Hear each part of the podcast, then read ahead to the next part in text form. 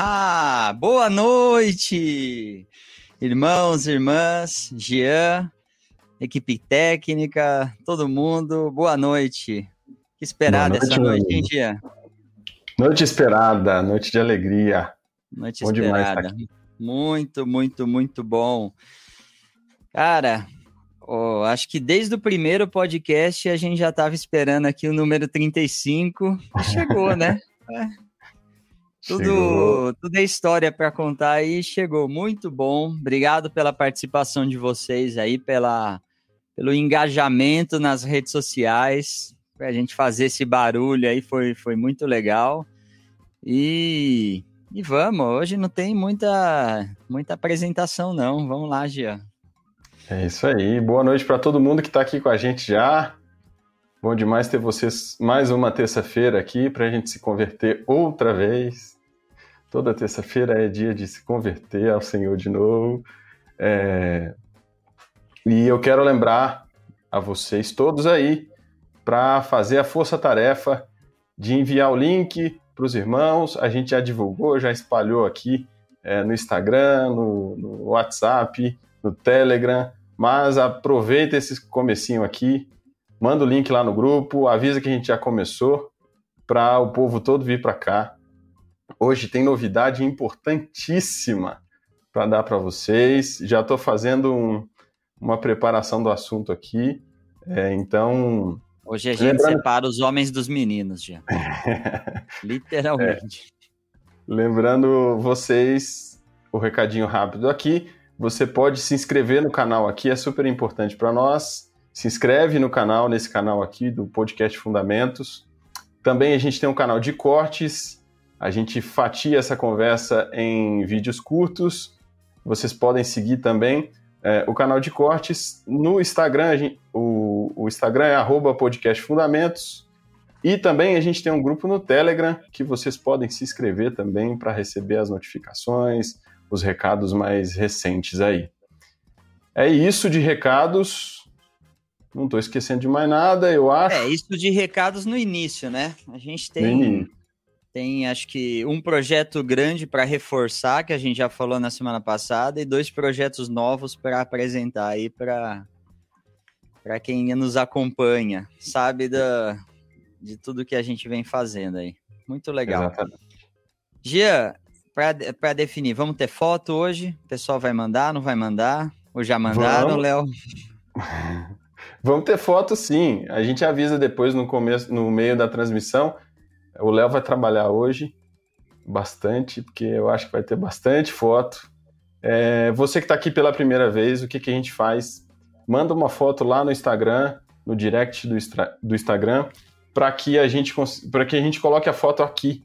É, a gente quer ver vocês, essa interação com vocês é muito bacana.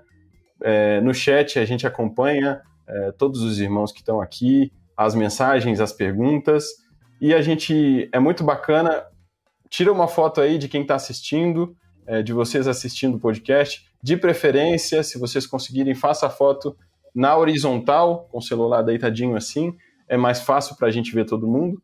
E manda lá no Instagram, podcastfundamentos. Em algum momento da nossa conversa aqui, a gente coloca a fotinha para ver vocês, de onde vocês estão assistindo esse episódio. Boa, muito bom. Bom, esperado por todos, por nós. Vem com a gente, Mário Fagundes, no Fundamentos. Aí, ó. Maravilha, meu amigo.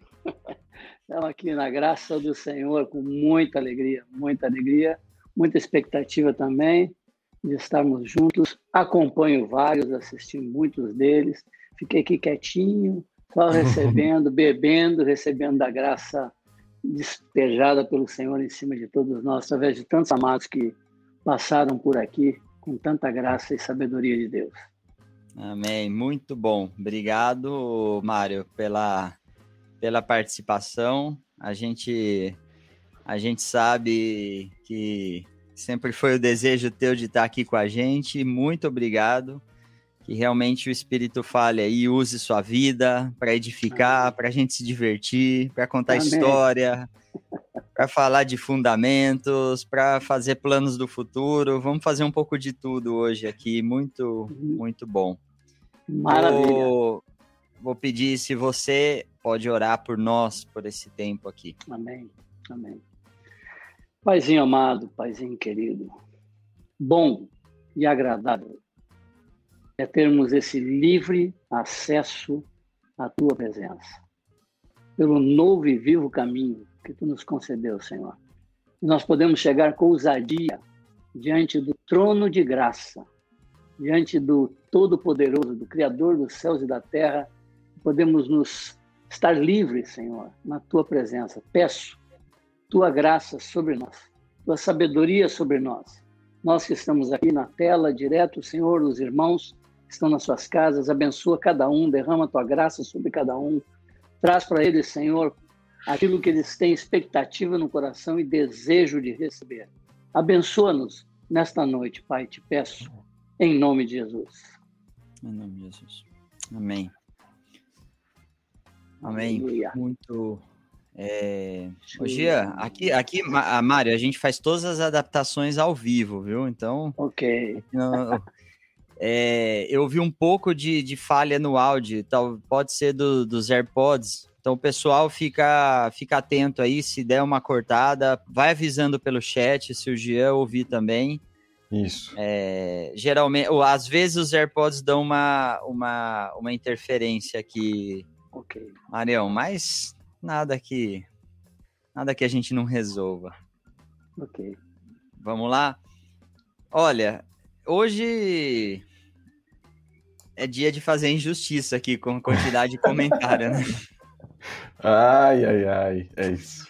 Gente, eu não vou conseguir colocar tudo que tem aqui. Tinha gente desde as sete e meia mandando mensagem no o, o, o StreamYard já perde as últimas mensagens, as, as mensagens lá das sete e meia. Só tenho mensagem a partir das oito aqui. Mas a gente tem gente, ó, eu vou dar uma lida aqui, ó, de Vamos de Gandu, de Salvador, de Pernambuco, de Aracaju. Vamos lá, Salvador, de Monte Aprazível, São Paulo, de Maryland, Estados Unidos, Juiz de Fora, Atibaia, Aqui tem do Chile também, ó. Meu amigo, meu companheiro, a caravana de Chile acá presente. Aleluia. Ó, gente de, de Rio Verde, muita gente de Salvador, Itajaí, bom, Florianópolis. Gia, se você vê algum comentário específico aí, aqueles comentários do, dos chefes. Ó, você... eu vou colocar. Eu vou colocar um aqui, ó. Já começando bem. Olha, eu achei um bom também aqui, vai lá. É, talvez achamos o mesmo. Seus amigos aí, Mário. Nossos amigos, né? Mas, ó, o que, que ele escreveu aí? Ó. Ah, esse aí mesmo. Gilberto Baggio. Gilberto Será que hoje ouviremos a história do Lambari? Vai entrar, o Lambari tem que, tem que aparecer, né? Aí, ó, já dá uma pergunta aí, né? muito bom, muito bom. São José do Rio Preto e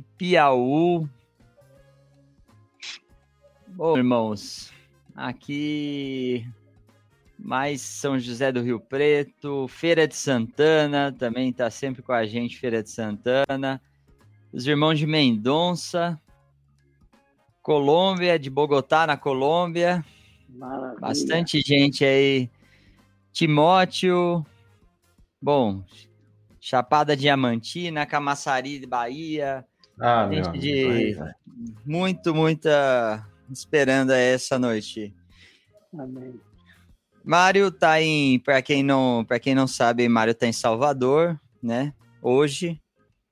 Mas acho que essa Gia quer puxar a primeira primeira pergunta aí?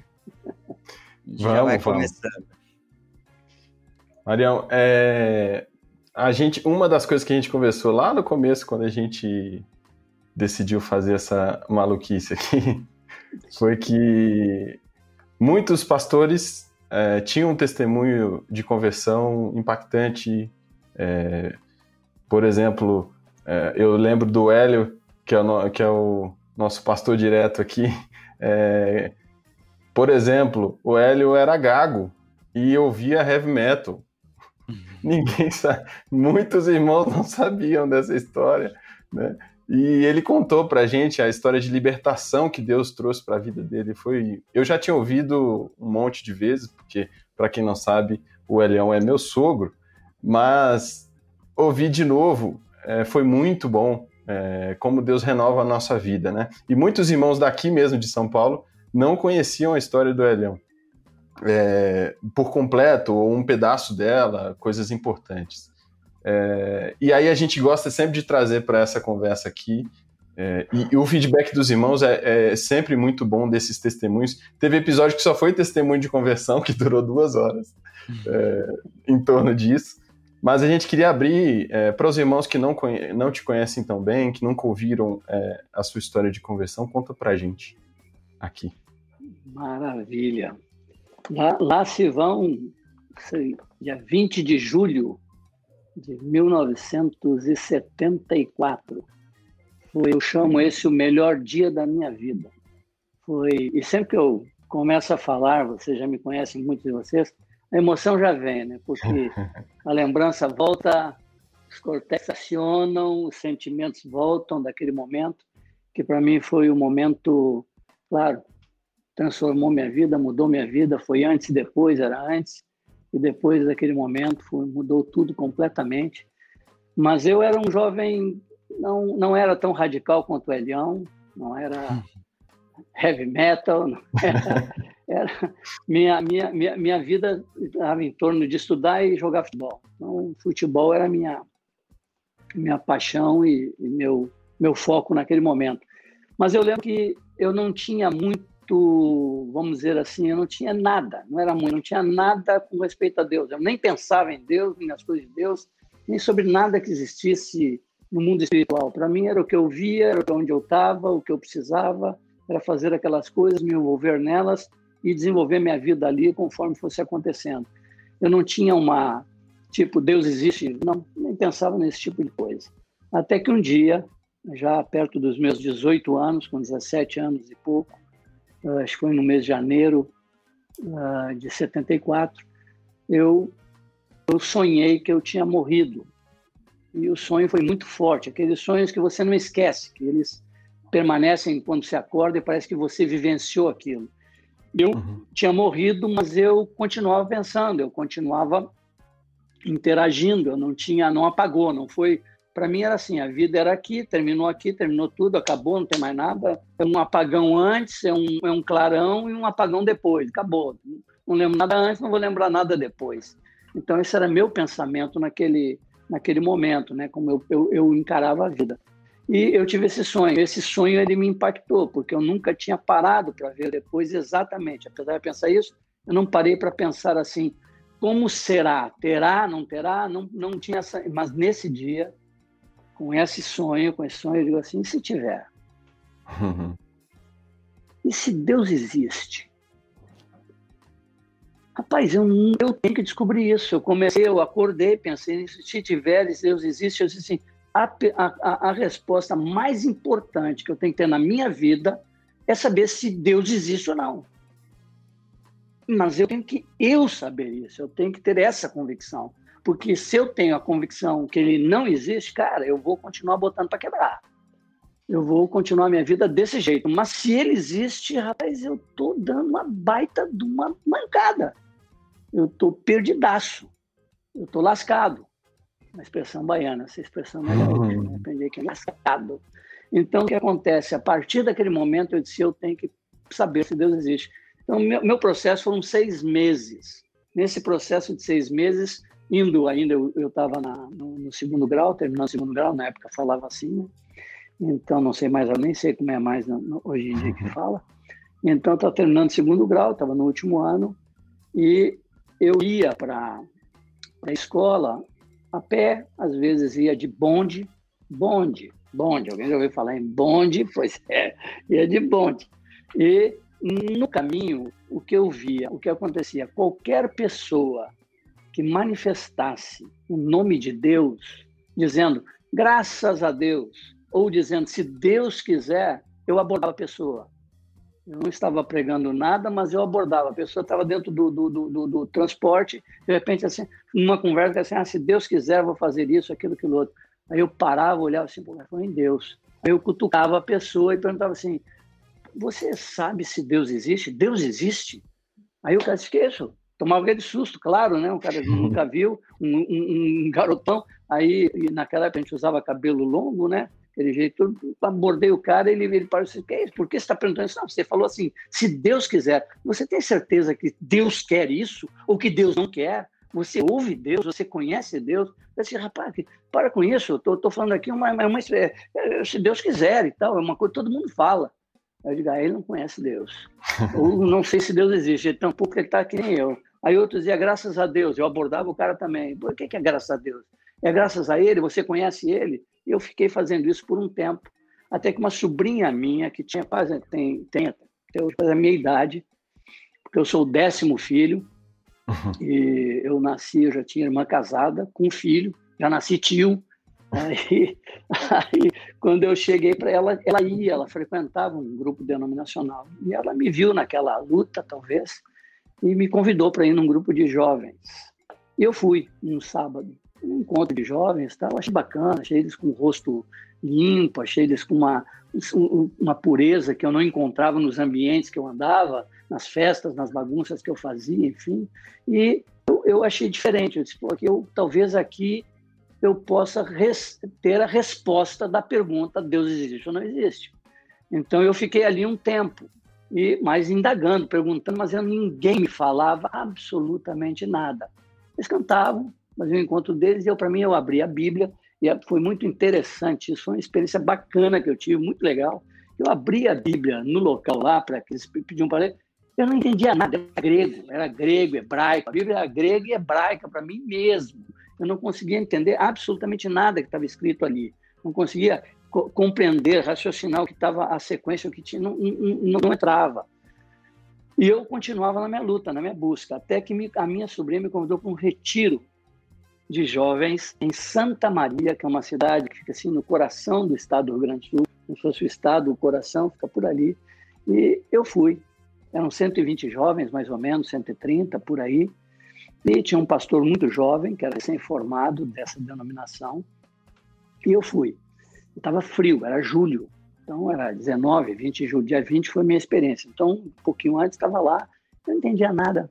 Estava ali bacana, ambiente legal, a gente cantava, a turma cantava, eu achava bacaninho os cânticos, muito legal, gente, todo mundo gente boa, conversavam um com o outro, mas não havia muita ferocidade, havia assim um ambiente bom e agradável. E eu ali nessa busca e nessa pergunta, Deus existe ou não existe? Mas às vezes eu olhava para o céu, olhava assim, se tu tá aí, tu tá em algum lugar, mas eu tô, estou parecendo louco falando com se não tem nada, eu estou falando com nada, mas assim, ó, se tu existe, te apresenta para mim.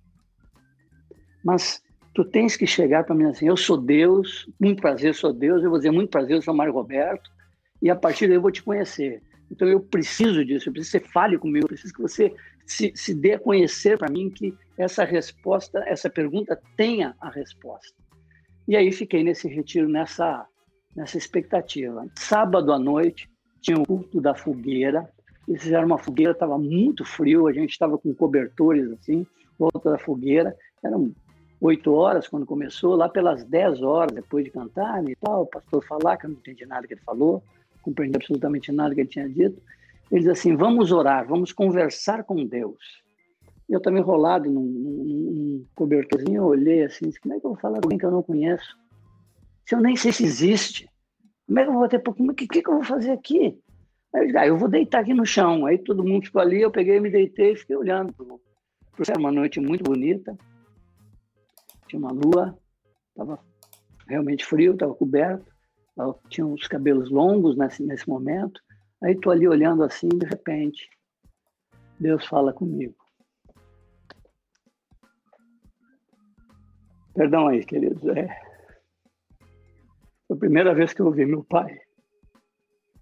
O primeiro momento que eu consegui escutar o Senhor, ele falou comigo, não foi uma voz audível, não foi de fora, foi lá dentro, foi lá no meu, meu âmago.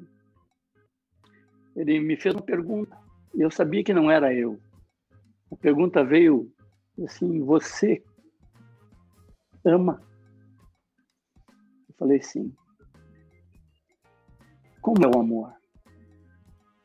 É grande, baixo, gordo, magro.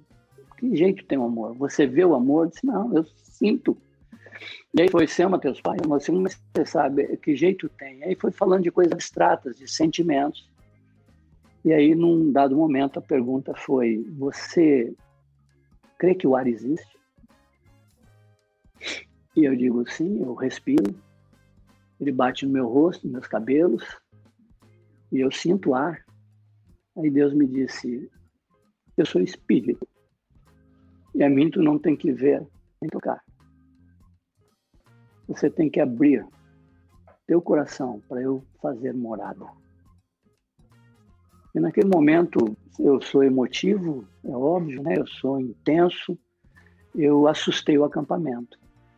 Porque eu estava eu tava, eu tava tomado por aquela presença, aquela, aquela, aquele diálogo. Eu dei um grito, eu dei um berro. E era um grupo, vamos dizer assim, uma denominação bem tradicional.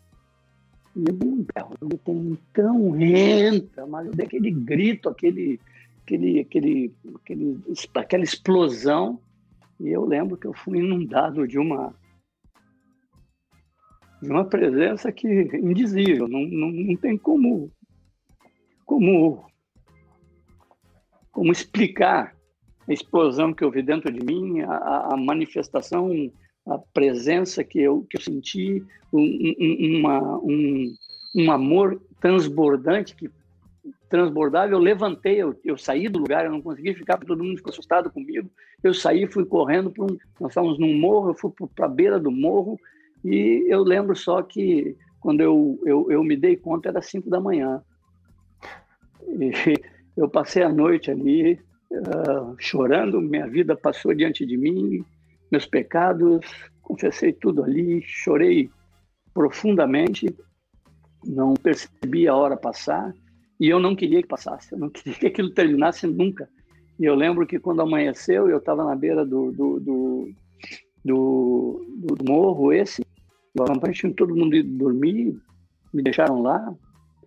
E que bom, tinha um, tinha um amigo meu, um, um, um amigo meu que jogava futebol comigo, que foi também, só que ele era de família dessa denominação, ele já conhecia algumas coisas, ele se converte nessa mesma noite também, e ele ficou ali, ele ficou perto ali também, tendo toda uma, uma, uma experiência com Deus. Quando amanheceu, a primeira coisa que eu fiz, eu desci correndo o morro, porque eu sabia que lá embaixo, no pé do morro, tinha um orfanato. Eu entrei porta dentro do orfanato, eu estava inundado de um amor, eu estava inundado de uma presença ali que eu não conseguia conter.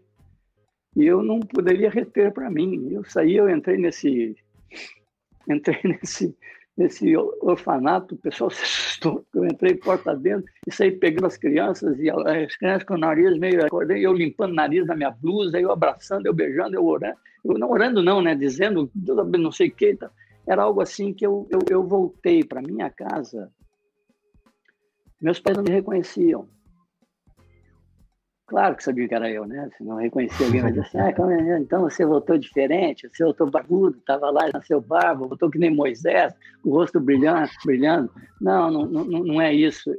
A, a, a, eles perceberam que algo tinha mudado dentro de mim. Amém. Tinha havido uma... Algo mudou.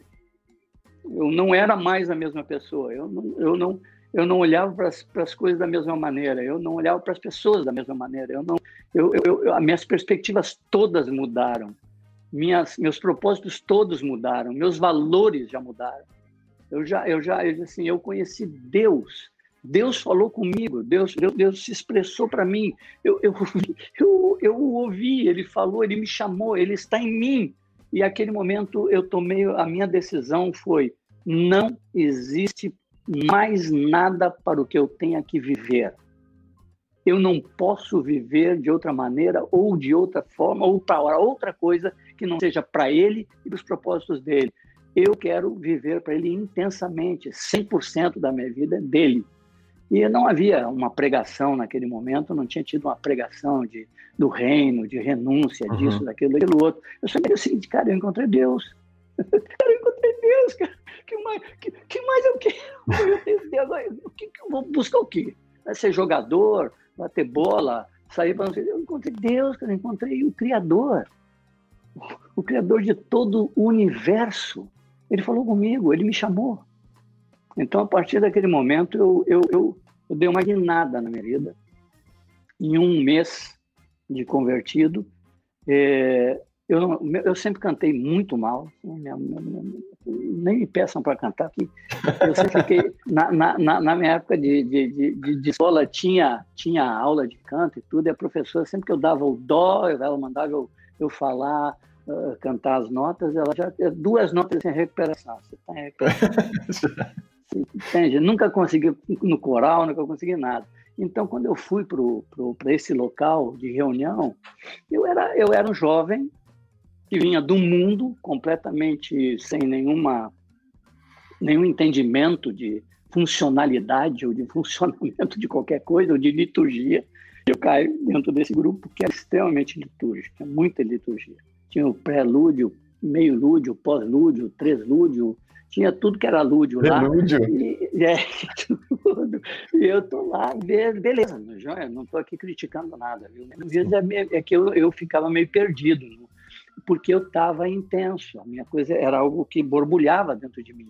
E eu fiz assim, a minha decisão ali foi assim, eu não posso ficar só. Eu não posso andar sozinho. Eu não posso ficar nem um dia sem estar em um lugar que estejam falando dele e sobre ele. Porque eu não sei se eu vou dar conta. Então, eu, eu, eu aprendi um cântico. O cântico que eu aprendi foi uma centelha só. Um grande fogo faz, queimando ao redor, e a todos o calor traz e tal. Esse era o único cântico que eu aprendi. E eu ia segunda-feira, eu descobri que tinha um lugar, tinha reunião, eu ia lá. Terça-feira no outro, quarta-feira no outro, quinta-feira no outro, sexta-feira. Aonde tinha alguém, eu estava lá eu, eu, eu queria estar lá ouvindo falar dele e eu passei a ler o Novo Testamento. E aí aquilo que eu falei lá no começo, que era grego e hebraico, se tornou na minha língua. Eu consegui entender. Eu consegui entender o que, o que aí o novo, os quatro evangelhos eram para mim, a minha leitura era ali, era conhecer o meu Senhor, conhecer Jesus, e eu me encantava e, e bom, ali foi foi minha fui compreendendo e dentro desse grupo denominacional, que era domingos, encontros, sábados, jogos, e domingo era onde eu ia, mas a partir de segunda, terça, quarta, quinta e sexta, eu ia descobrir na, na perto ao redor da minha casa onde tinha alguém falando sobre o meu Senhor Jesus. E uma coisa muito engraçada que eu já contei para alguns é que eu andava na rua e eu, eu parecia que eu tinha ficado transtornado mesmo sabe? Eu eu estava fora da casinha, como fala alguns. Eu acho que eu eu estava fora da casinha, porque eu não me importava com mais nada.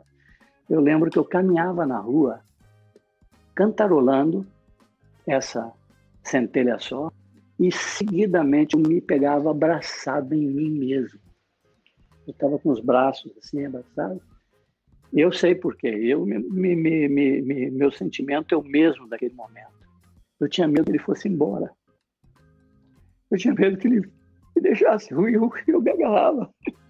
Assim, um louco na rua, me agarrava porque não sai daqui, não vai embora, não me deixa. Eu tinha experimentado algo que nenhuma outra coisa que eu já tinha experimentado em minha vida até aquele momento podia ser um décimo, uhum. nada daquilo que eu experimentei naquele momento.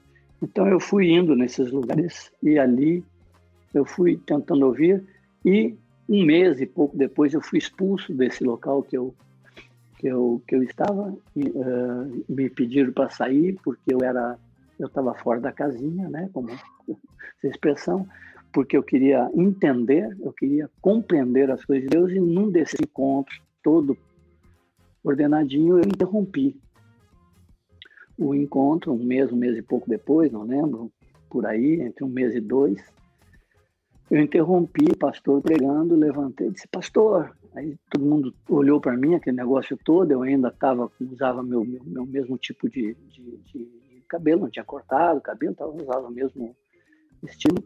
Aí eu, eu, eu falei, pastor, interrompi ele, todo mundo, que é isso, rapaz, senta aí, você... Aí o pastor disse, não, por favor, o que? Aí eu peguei a minha Bíblia, eu abri minha Bíblia, eu abri minha Bíblia assim, em qualquer lugar, abri a Bíblia e disse, pastor, o que eu leio aqui eu não vejo aqui, e o que eu vejo aqui, eu não leio aqui. Qual é o problema? Bom, isso foi um, um, um problema grave, porque eu estava ali há um tempo e as pessoas não sabiam quem eu era.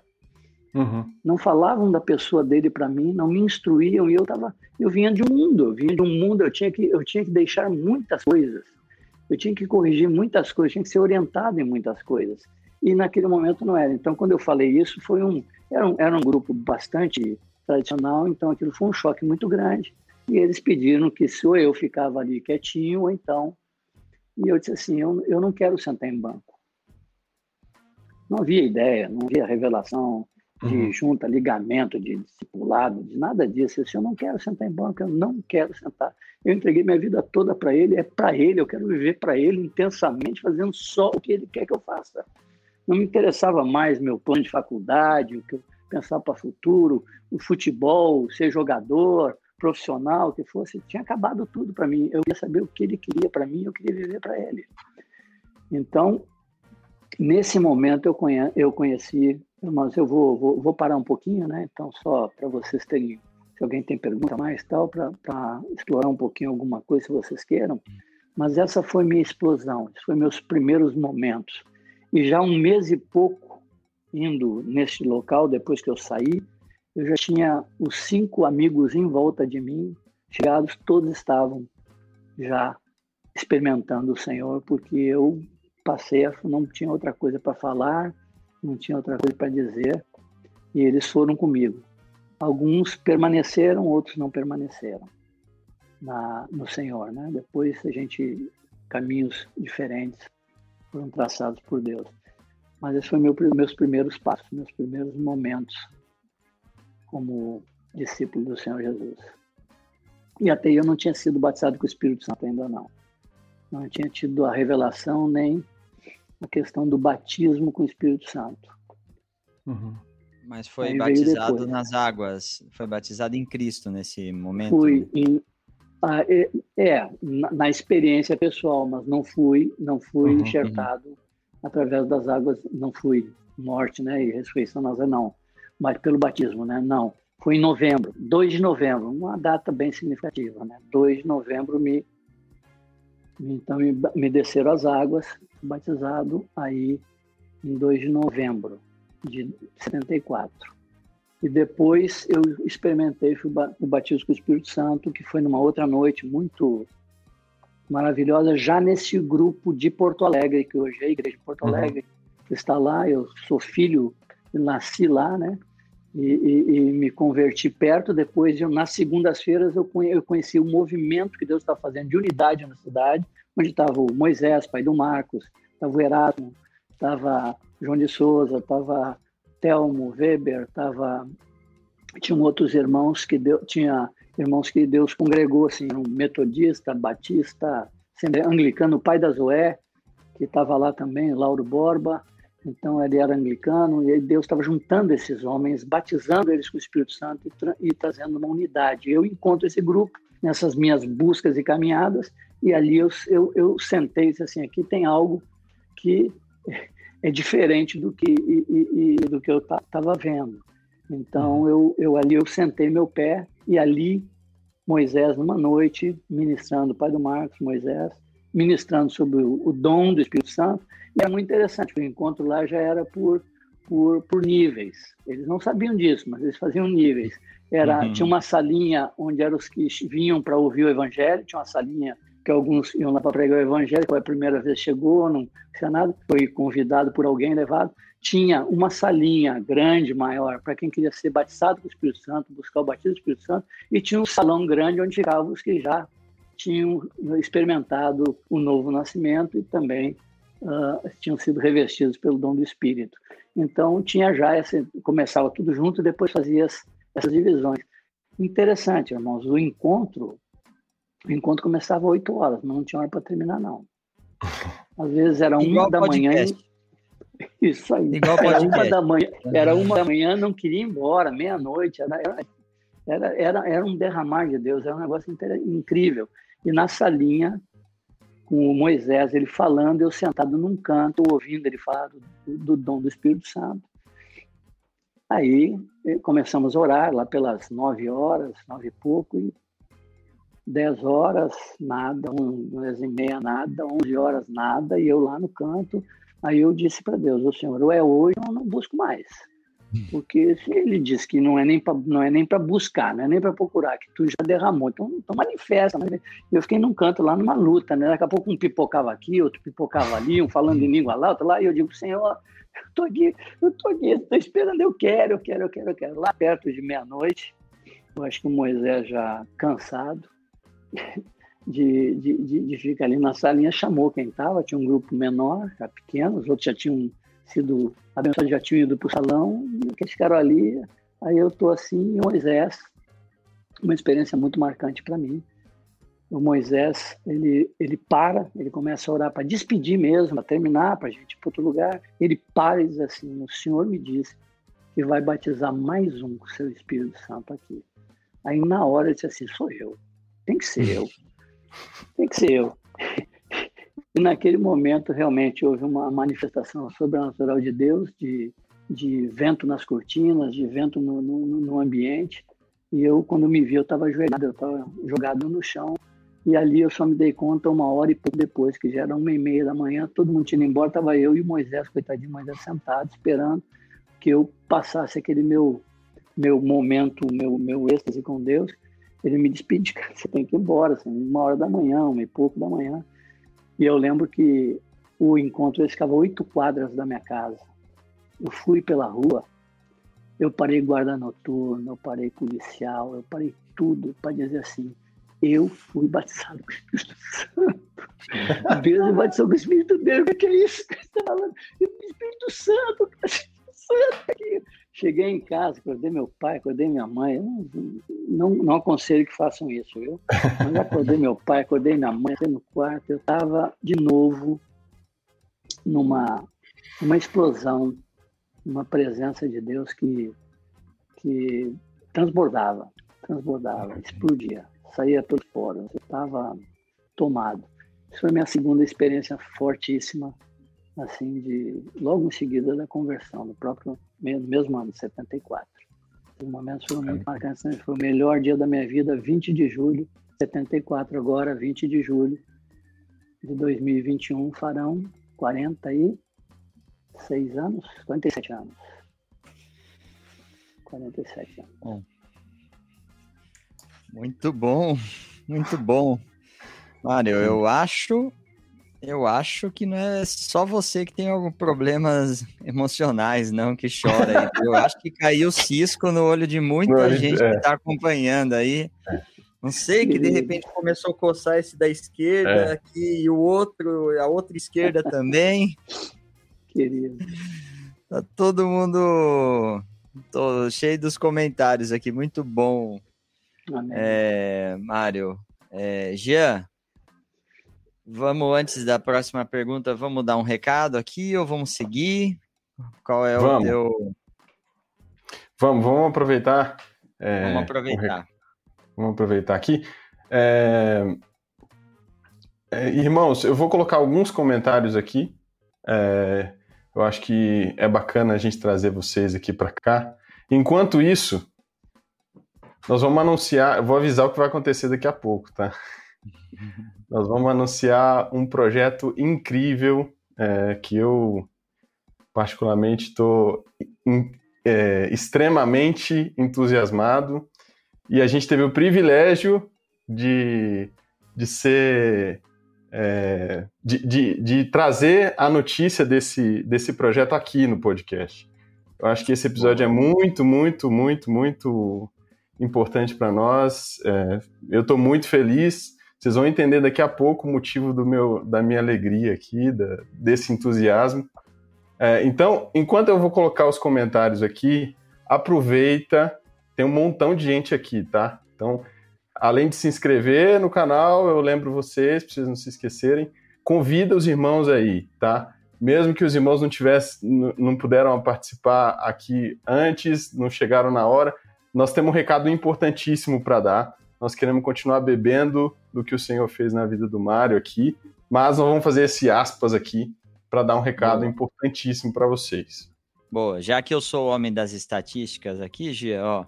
Vai, estatístico. 30,4% das pessoas que estão assistindo agora. Ó, de 620, eu vou fazer uma conta por cima, aí tem um, umas 200 pessoas que não, não estão inscritas no, no canal. Então, por favor, coloca a tua Vamos inscrição lá. aí, habilita o, o sininho para receber as notificações. E por que, que a gente pede isso? Para que esse conteúdo chegue, para que espalhe, tá bom, pessoal? Não é. Os números aqui não são importantes em um determinado ponto, eles são importantes porque eles ajudam essa, essa divulgação, ajuda o YouTube a entender que é interesse de mais gente esse conteúdo. Isso tudo Sim. quem faz é robô. Não existe ninguém lá julgando o conteúdo vídeo por vídeo, mas é vocês que estão julgando e estão colocando like aí, estão se inscrevendo. Isso vai ajudar muito na divulgação desses vídeos. Vou colocar um, alguns comentários aqui. Ó. Jessica Gomes, o maior milagre que Deus faz é a transformação a conversão do coração e mente do homem. Amém. Vamos ver mais algum. Espera aí que eu tinha um outro na agulha. Ó. Elton Cruz me lembrou minha conversão. É, eu, vi, eu vi Jesus e fiquei fascinado por ele. Amém. Amém. Ah, Vamos ver mais algum comentário aqui de vocês. Tá difícil achar comentário, porque não para de subir aqui. Eu gostei desse aqui do João Neto, Jean. Põe. Rumo a um a mil usuários ao vivo. Vamos Manda o link, espalha aí, pessoal. Amém.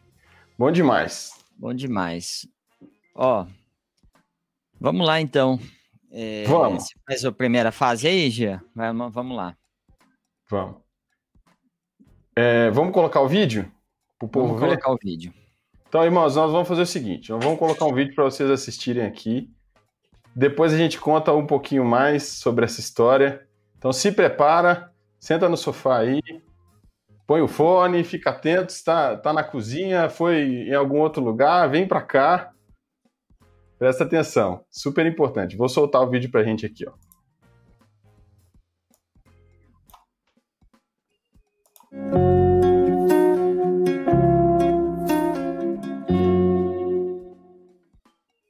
Olá, seja bem-vindo ao Fundamentos. Nós somos amigos e companheiros na obra do Senhor e queremos contar para você um pouco sobre o Fundamentos. Fundamentos é um projeto que tem por alvo principal ajudar na formação da fé e da vida dos discípulos de Jesus. O desejo de unificar, atualizar e tornar mais acessível todo o ensino sobre a nossa fé e tudo que cremos e praticamos já está em nosso coração há bastante tempo. Esse conteúdo sempre foi transmitido nos encontros da igreja e nas juntas e ligamentos e era feito principalmente com a utilização de apostilas impressas. Você deve se lembrar disso. As apostilas tiveram seu valor e importância, claro, mas a dificuldade na atualização, os custos de produção e as novas ferramentas digitais nos fizeram perceber uma nova oportunidade de tornar o conteúdo da nossa fé mais organizado e eficiente. Vale lembrar também que os irmãos já utilizam essas ferramentas digitais e com isso o ensino será mais acessível, compartilhado de uma maneira ainda melhor. Além de facilitarmos o acesso de maneira gratuita a todos os irmãos, o projeto visa também promover a unidade no ensino nos diversos ministérios vinculados a nós, tanto no Brasil quanto em outros países.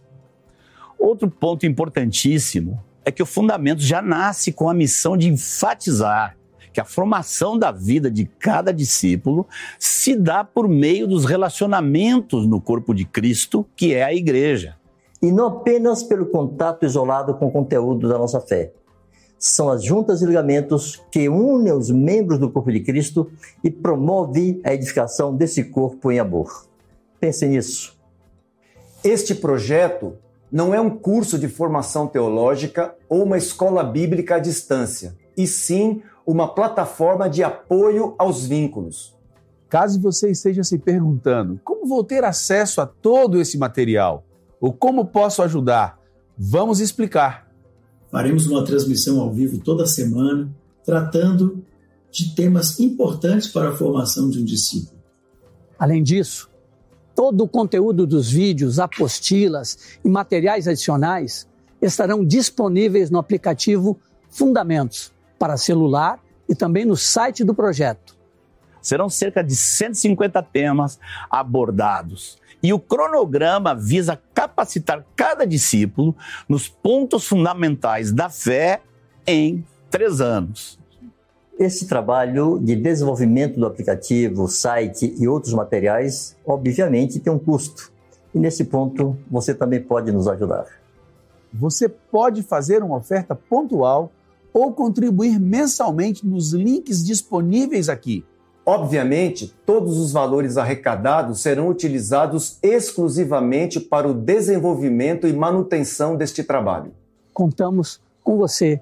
Contamos com você. Contamos com você. Contamos com você. Contamos com você. Contamos com você. E que Deus abençoe sua vida.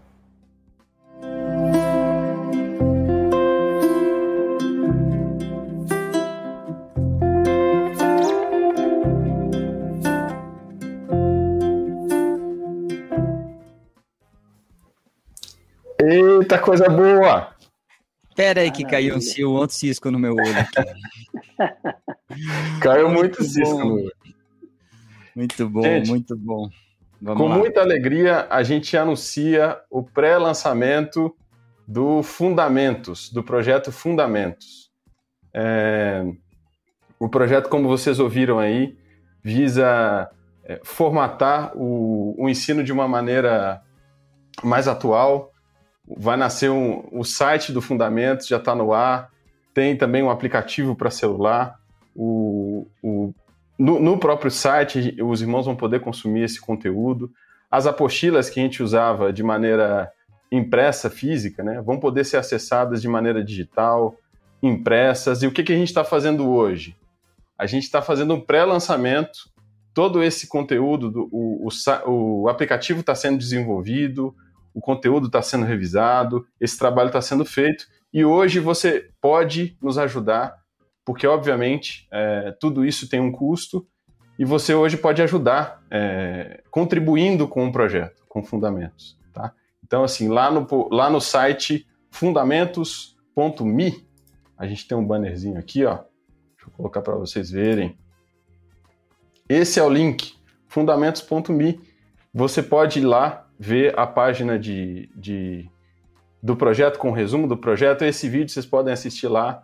Então, ponto importante é vocês também seguirem o Fundamentos. Nasce um novo canal, o link está aqui é, no, na descrição do vídeo. A gente vai fazer, é, os pastores farão uma transmissão semanal também, compartilhando esse conteúdo, falando é, desses temas fundamentais, né? Entre eles, uma, uma transmissão conjunta. Então, a gente fica muito feliz de trazer para cá para o podcast esse lançamento aí. Vocês viram que eu fiquei empolgado, eu falei um monte de coisa. Você falou, você falou a minha parte, você falou a sua, você falou Falei do Mário, você falou tudo já. Tudo. Não, não, fala aí. Pessoal, pessoal, é importante. É, uma pergunta que pode surgir. Mas o que, que, tem a ver podcast Fundamentos com Fundamentos? É a mesma coisa? Não é a mesma coisa? É um projeto do Gian e do Fernando? Não, não é a mesma coisa. Mas por uma graça do nosso, do nosso Senhor, a gente está envolvido nesse projeto. Como eles comentaram no vídeo, é um desejo antigo de unificar, de formar, de ampliar a, o ensino. E a gente pode, eu Jean, a gente está, e mais o nosso o time todo aqui, a gente está cooperando de uma forma muito especial com esse projeto, com algumas coisas de tecnologia que a gente pode, pode ajudar. Então, o Fundamentos, o nome é muito sugestivo, o podcast Fundamentos nasceu com esse desejo de falar aqui de coisas básicas, de coisas da nossa fé, de testemunho. Por isso que os nomes são muito, eles, eles acabaram ficando ficando iguais, tá? Então, o podcast Fundamentos passa a ser, nesse, nesse, a partir desse projeto, um, um, um filho, um filho de um projeto que é maior. Por isso que eu brinquei no começo. Hoje a gente ia separar os homens dos meninos, né? Os meninos ficam aqui no amarelinho e os homens vão para lá no verdinho, no canal verdinho lá. Você depois procura, uh, entra no site, acessa o canal do YouTube. Não tem vídeo lá, mas já se inscreve para a gente já ir gerando esse, esse engajamento aí que vai ser, vai ser muito importante. Anota. Coloca aí, Gia. Faz um banner agora aí. Vamos ver se agora, é, adapta aí. Dia 22 de junho. O que, que tem dia 22 de junho?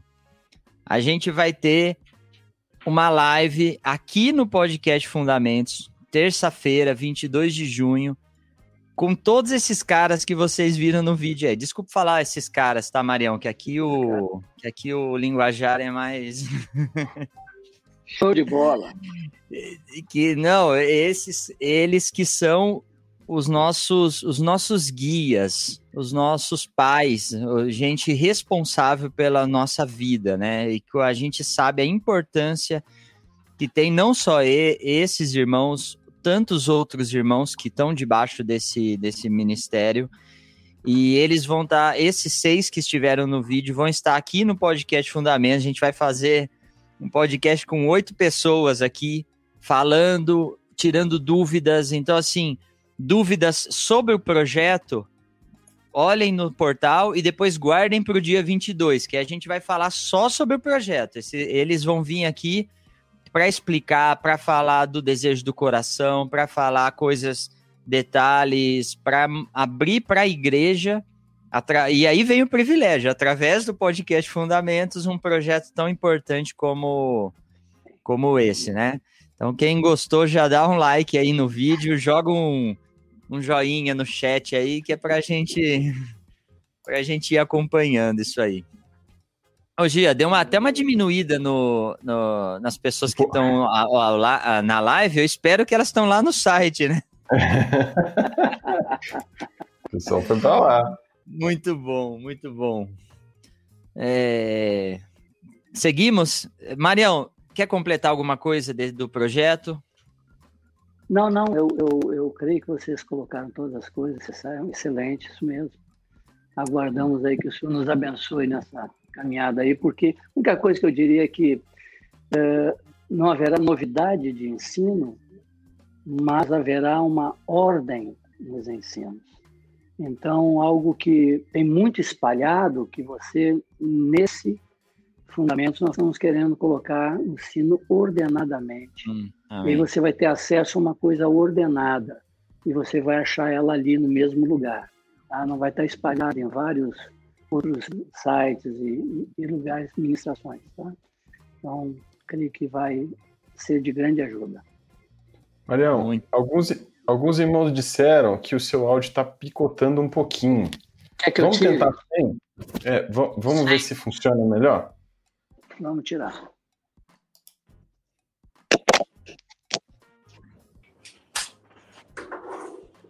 Enquanto isso. Ficou, o... ficou bom agora? Estamos te ouvindo bem. Ficou, não picota. Melhorou, tá. Assim também alguém pode pensar que eu estava de brinco, eu não estava de brinco. é, vamos. Deixa eu procurar. Não, vamos seguir. É, Mário, antes até da gente entrar naquela, naquela pergunta que a gente combinou lá, eu acho que ainda falta falta uma parte do, do teu testemunho, da tua história. O pessoal lembrou aqui de uma frase muito gostosa de ouvir, que com certeza a gente aprendeu com você, né? 1900 de vovó mocinha. O pessoal foi lembrando aqui no, no chat, muito bom. Então vamos, vamos lá voltar a 1900 de vovó mocinha. E você fala que se aproxima ali do, do grupo do, do Moacir, né? É, Moacir, você deve ter conhecido o Marcos. Conta pra gente essa. Até você chegar em Salvador aí. Vamos lá, vamos fazer um pacote okay. assim. Vou tentar ser in, bem sucinto. Início, início do companheirismo, como você conheceu tua esposa e, e de repente você está vivendo em Salvador e como que a caravana chegou em Salvador? Três da manhã a gente acaba, hein?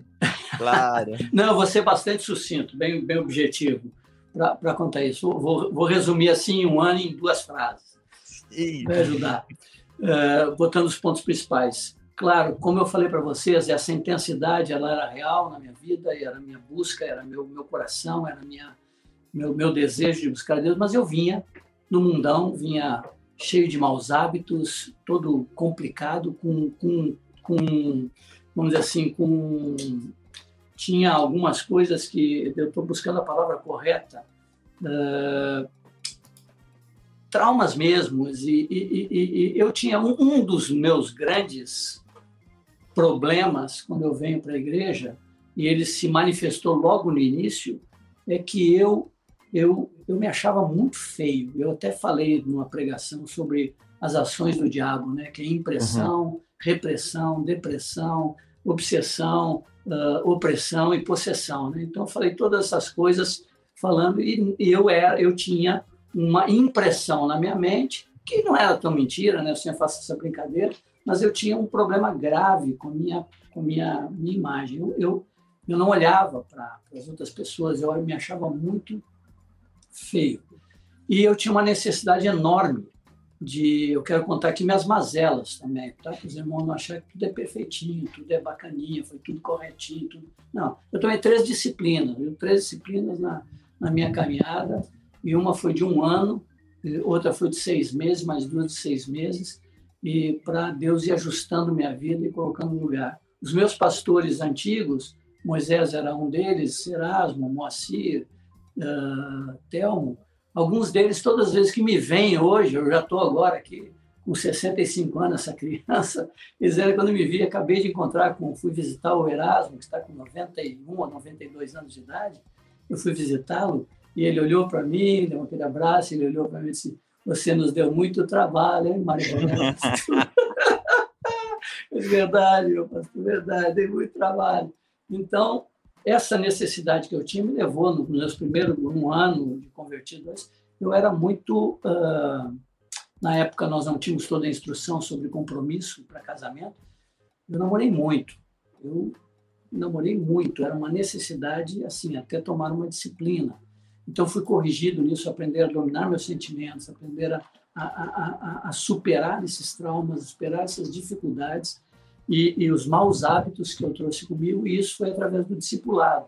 O discipulado começou, acho que foi em 76, que nós começamos a, o tal do discipulado, chamado discipulado em Porto Alegre, com o Moacir. O Moacir tinha um grupo de jovens, e eu fiz parte desse grupo. Tirteu foi um outro irmão muito precioso, foi o meu primeiro uh, aquele que a gente andava junto, foi o primeiro de fazer a obra juntos, nesses moldes que a gente conhece. Marcos fazia parte desse grupo também, mas eu e o Marcos não éramos próximos.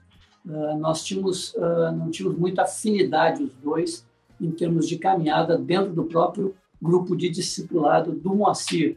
E o Moacir gerou uma coisa em nós muito muito interessante nos primeiros quatro, cinco anos que a gente esteve juntos com ele lá, ele, ele, ele gerou em nós, nós tivemos sentimentos muito similares ao que nós vemos nos discípulos que estavam com Jesus.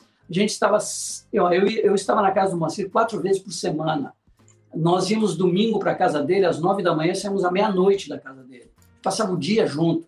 era um dia de administração, um dia de, de pergunta. E o Moacir sempre foi muito mestre na palavra, então o Moacir nos instruía sobre todas as coisas, nós víamos muitas coisas. Principalmente, aprendi muito, muito, aprendemos a base de nossa, de nossa vida, que está na palavra, amar a palavra de Deus, depois família, relacionamento de, de casal, criação de filhos, uh, administração da casa, generosidade, casa aberta. Moacir nos ensinou uma série de coisas com respeito a isso na formação, no dia a dia, no, no acompanhamento. Marcos estava lá e eu também, mas nós não éramos chegados.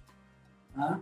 Pelo menos ele pode dizer diferente, porque eu estou falando da minha parte. Eu não era chegado, né? Assim, Marcos não era o cara que eu tinha mais proximidade, que eu gostaria de, de, de, de, de estar junto. Nós tínhamos uh, forma, maneira muito diferentes de ser. Passam-se os anos, nós fomos enviados para a Bahia. Marcos é enviado para Salvador e eu e esse irmão querido que já partiu, partiu agora dia 19 de maio, Tirteu partiu para encontrar com o Senhor. Nós dois viemos para a ilha de Taparica e implantar o tal do discipulado. Marcos vem em 79, nós viemos em 80. E Marcos estava aqui e nós lá na ilha. Marcos casado, nós solteiros. Então, nós pregando na ilha, a convite de quem que surgiu? Pai da Zoé, Lauro Borba, que veio do movimento que estava lá, a denominação viu esse movimento que ele estava lá, tirou ele de lá e jogou ele aqui em Salvador. Ele chama o Moisés, Moisés vem, depois ele pede para que envie algum dos jovens para ajudar aqui a fazer a obra. Marcos vem, depois vem Tirteu, vem uh, Tirteu e eu. Nós para ilha, Marcos para cá. E nosso relacionamento assim distante ainda. A gente vinha para casa do Marcos, conhecia vários anos de discipulado, a gente, para te ter uma ideia, o discipulado que eu falei de sentimentos que a gente tinha, a gente gostava, a gente olhava um para o outro, uma coisa assim muito carnal, viu? Que eu é carnal, mas foi algo que aconteceu com a gente. A gente, quem sentar mais perto do filho, dava uma olhadinha para os outros, assim como quem disse assim, eu estou perto do cara, entendeu? Eu estou aqui, né? Eu sou... E, e, o Marcos sempre teve uma característica uh, fortíssima que ele expressa até hoje. O Marcos tem uma, uma uh, muito inteligente. O Marx é um cara muito inteligente e, e o Marx sempre fez as perguntas certas na hora certa e as respostas certas também. E eu fazia as perguntas erradas na hora errada, na hora errada e, e, e respondia as coisas na hora também atrapalhada. Então, era uma diferença muito clara que existia. Né? Eu era muito assim, o Marx era um cara, sempre foi um cara muito ordenado, muito, muito, muito preciso. E, e o Moacir, eu, eu, eu achava que ele era o Joãozinho do Moacir o Moacir tinha um, tinha um, uma, um apreço por ele mais, mas e, e, esses sentimentos surgiram em nós. A gente tinha aquelas coisas, quem é que é um, que é que está mais perto, quem é que, que mais entendeu, quem que mais faz e tal. E aonde o Moacir ia, para vocês terem uma ideia, tinha encontro da igreja, o Moacir entrava numa fila e a gente entrava tudo junto. Entrava uns do lado, os que vão lá e outros atrás. E durante as ministrações a gente perguntava, Moacir, isso aqui não entendi direito.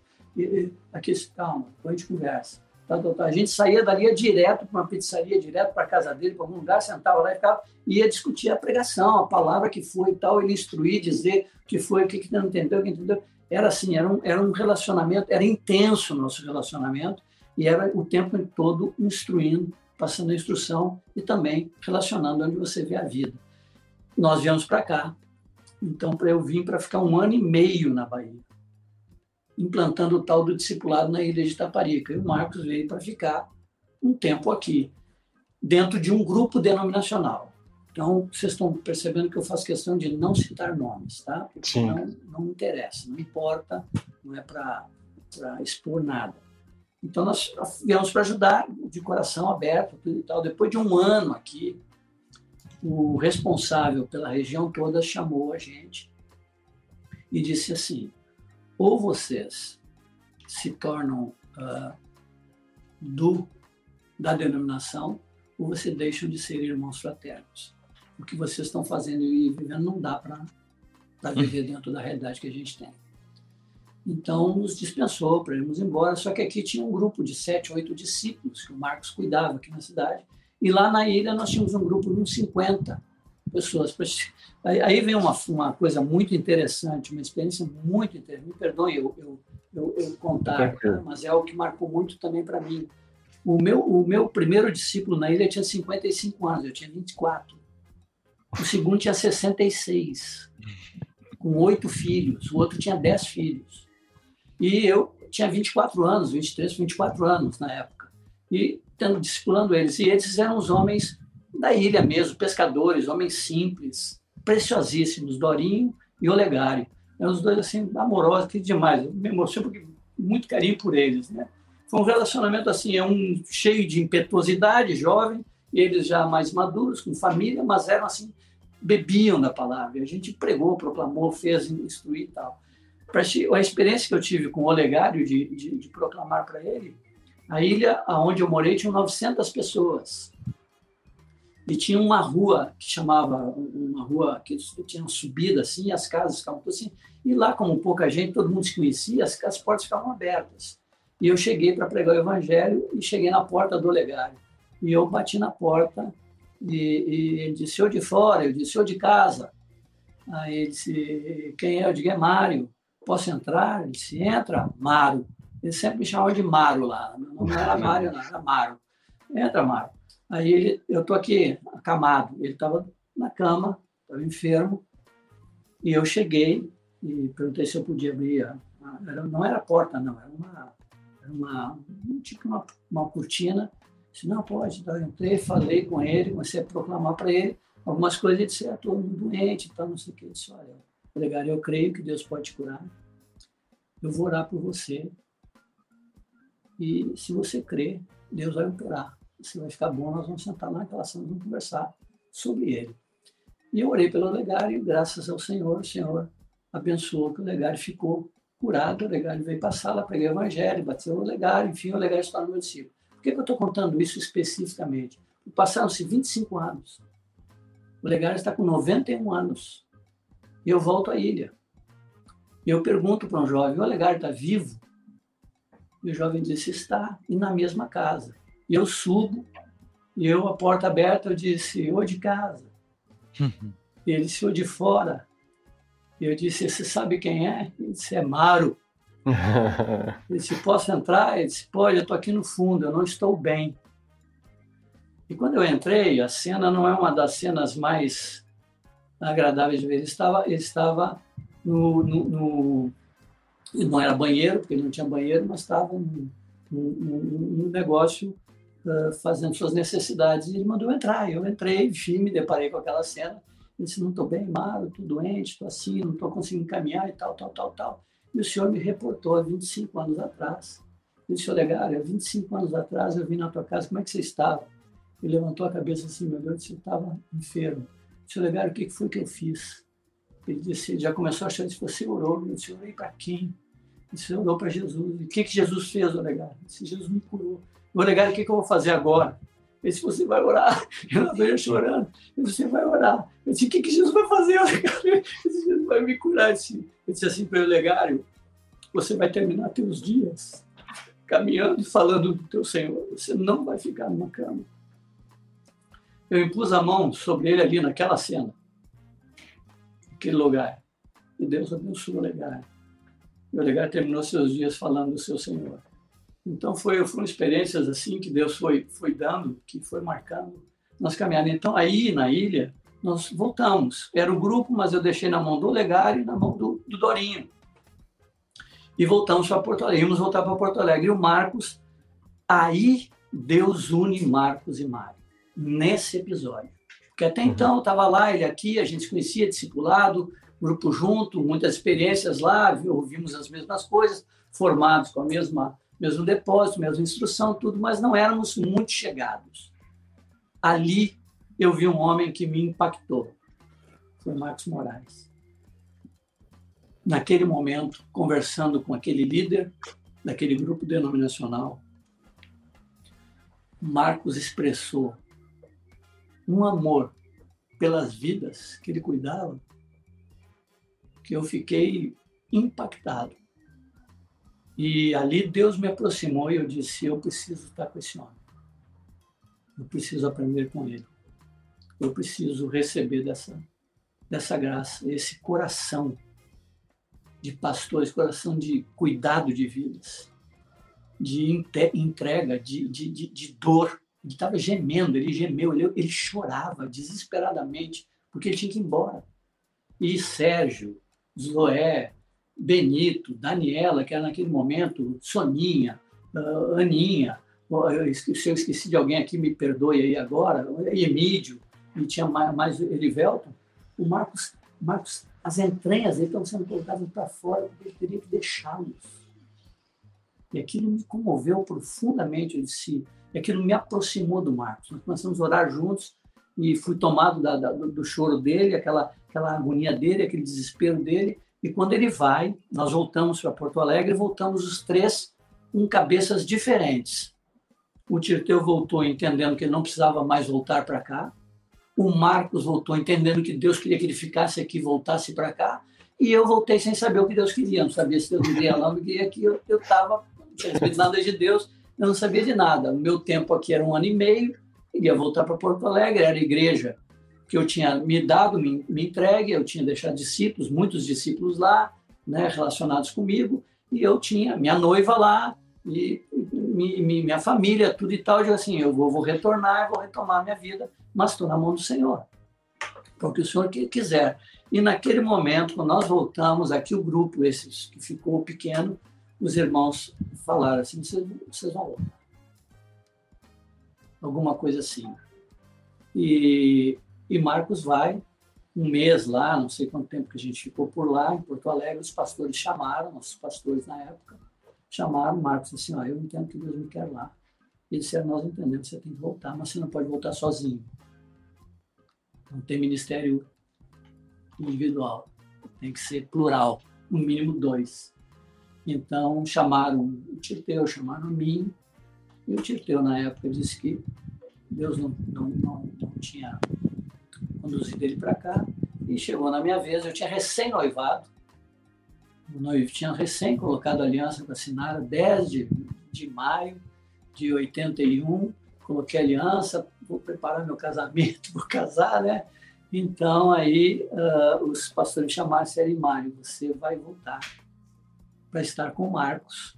E você ora lá para saber se Deus te quer lá ou se tu vai retornar. Mas você vai ficar no mínimo seis meses lá esperando. E aí, como é que eu explico para minha noiva? Que eu, que eu acabei de noivar pensando em que eu vou ficar, que eu vou, eu vou ter que dizer para minha noiva que eu não vou ficar, que eu estou indo embora de novo.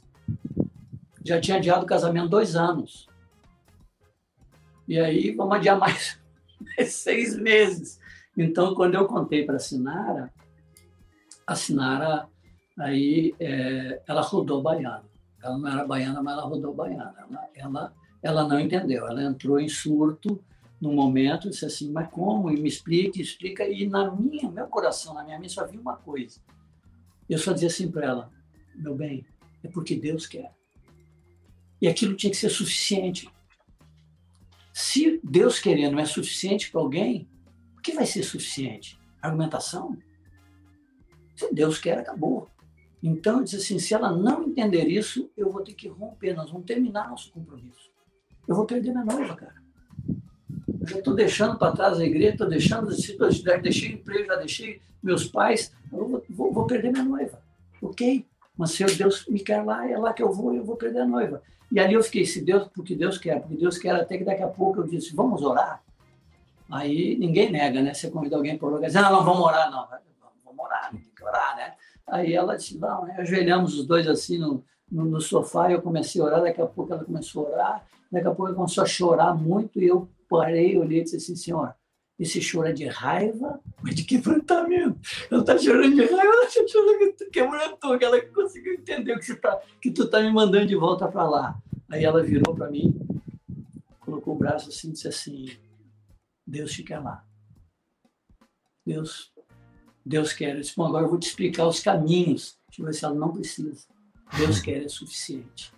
E, e, ela conta, quando ela conta a parte dela, a história dela, assim, para ela, assim, ali foi minha verdadeira conversão. Eu, eu, eu, ali era um, foi um divisor de águas na minha vida da vontade de Deus. E eu vim, fiquei mais um ano, né? Fiquei mais... Emoção da esposinha, perdão. Preciosa demais para mim. Então, mais um ano, e, e aí então eu retornar, eu retornei, casei, mas aí Deus falou comigo aqui que Ele estava me dando uma terra, que tinham gigantes nessa terra, mas que Ele estava comigo para conquistar, junto com Marcos, conquistar essa terra. Então eu tomei a decisão de permanecer aqui. Foi assim que a gente acabou. Esse é meu lado da história. Né? O Marcos tem o lado da história dele, dos passos, do caminho dele, mas o meu caminho, eu acho que as coisas mais importantes foram essas aí que eu relatei aqui para vocês. Bom. Aprendi demais com esse, esse companheiro, aprendi demais, demais, demais. Tivemos momentos de, de de, de tensões muito com dois homens, né? E, e, e com, com, com, com, pensamentos claros, nenhum era, era conduzido assim fácil, então muitas coisas, mesma formação, isso foi muito bom. A fé era, era unânime, era, era uma, a, a prática era uma, mas tínhamos nossas maneiras, né, formas, e tivemos muitas tensões, mas Deus ministrou muito ao nosso coração, foi quebrando um, quebrando o outro, quebrando os dois. E, e, e, tinha que ser assim porque só tem um vencedor, né? Só tem um que tem que ser vencedor, é o Senhor, né? Sobre as nossas vidas, não é nenhum de nós, é o próprio Senhor. Amém. Boa, Marião. Jean, então, seu turno. Meu turno? Ó, oh, que seu beleza. Turno. Bom demais. Olha aqui, ó. Tem o cisco coletivo, o olho. A Lídia Silva Pereira de Souza escreveu: Realmente impossível não chorar. Isso acontece. Já aconteceu em muitos episódios e hoje está acontecendo também. Né? É, a Heloísa Vasconcelos também, ó. Impossível Aí. não chorar. Bom demais. Queridos, queridos. Mário, é... eu queria fazer a pergunta. Vamos fazer a, hum. a pergunta que a gente combinou. Ah, Você quer fazer, Alemão? Antes, não, antes. Tá. Antes eu vou colocar aqui, ó. Ih, eu perdi. Nossa, tá. Vocês do chat estão muito rápido. A gente perde aqui a, a as mensagens. Não, vamos, vamos seguir, vai. Falha no podcast. Procura aí, poxa vida. Será que tá Aqui, achei, achei.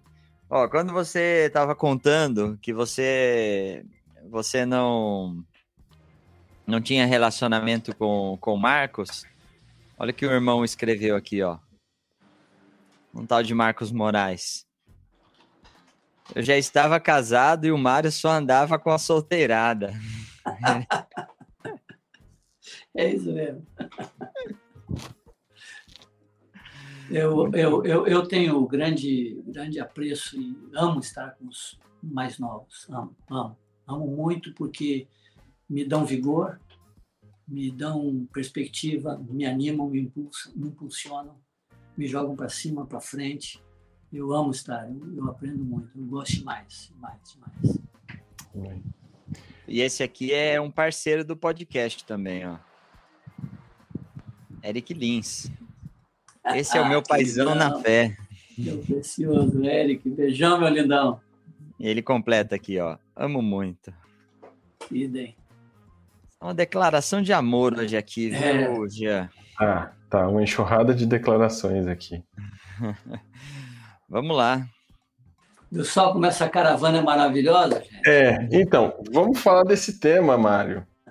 Que slogan é esse? Eu sei que essa história tem vários capítulos. É. E tem gente que não que pode não ter ouvido ela aí, ou, ou ouviu, leu fascículos dessa história. Conta pra gente essa história de Jesus e a caravana aí, que ela é muito boa. O amor, 1900, vovó mocinha, e esse vovô aqui, mocinho. É, tinha, eu, queria, eu queria, assim, dizer, eu, eu, eu comecei a dizer essa frase: Jesus é bom. Jesus é bom, Jesus é bom, Jesus é bom. Quer dizer isso. Então, toda vez que eu ia falar, ministrar, estar com um grupo, encontrar, Jesus é bom. E na caminhada eu acrescentei, eu ouvi de um irmão uma outra, um outro pedaço, e eu acrescentei esse pedaço. Jesus é bom, mas a caravana é problemática. Aí eu acho que até foi lá com o Manuel, por lá, com, com a turma dos Estados Unidos, mas a caravana é problemática. Eu, eu, uma outra vez, ministrando, eu, eu falei a frase: Jesus é bom, mas a caravana é problemática. Aí um irmão não, não, não sentiu muita vontade para aquela frase, me chamou e disse: Maninho, você é tão amoroso, tudo. Jesus é bom, a caravana é problemática. Não é uma colocação, não é uma frase boa. Dá uma ajeitada nisso. Eu disse, tá, vou, vou, vou, vou, melhorar, eu vou melhorar, vou melhorar. Aí chegou no próximo encontro, disse, Jesus é bom, a cara... mas a caravana é problemática. Não, eu disse, Jesus é bom, a caravana é problemática, mas ele vive em nós. Aí eu olhei para o irmão, fiz assim, ele fez. ele disse, Jesus é bom, tá excelente, Marinho. Vive em nós também. Mas a caravana é problemática, não dá para você tirar isso da frase. Isso está bom, querido. Eu vou, vou, vou, me sujeitar, vou tirar. A próxima vez, Jesus é bom e vive em nós. E voltará em breve para nos buscar. Aí um irmão me chamou, depois de um tempo, disse assim, Marinho, Mário, Marão, Mário, Jesus é bom, vive em nós e voltará em breve, mas a Bíblia não fala buscar, a Bíblia fala encontrar. Não é buscar, corrige a frase. Tá, tá bom. Aí a próxima vez, Jesus é bom, vive em nós e voltará em breve para nos, nos encontrar. Bem, aleluia, glória a Deus. Um outro irmão me chama. Mário, Jesus é mais do que bom. Jesus é excelente. Aí eu disse, tá bom, tira, melhora aí, está. Aí eu digo, não saiu Jesus essencial. Jesus é suficiente, vive em nós e voltará em breve para nos, nos encontrar. Amém, aleluia, tal, tal, tal, glória a Deus, tal. Aí um outro disse assim, ele é mais do que suficiente.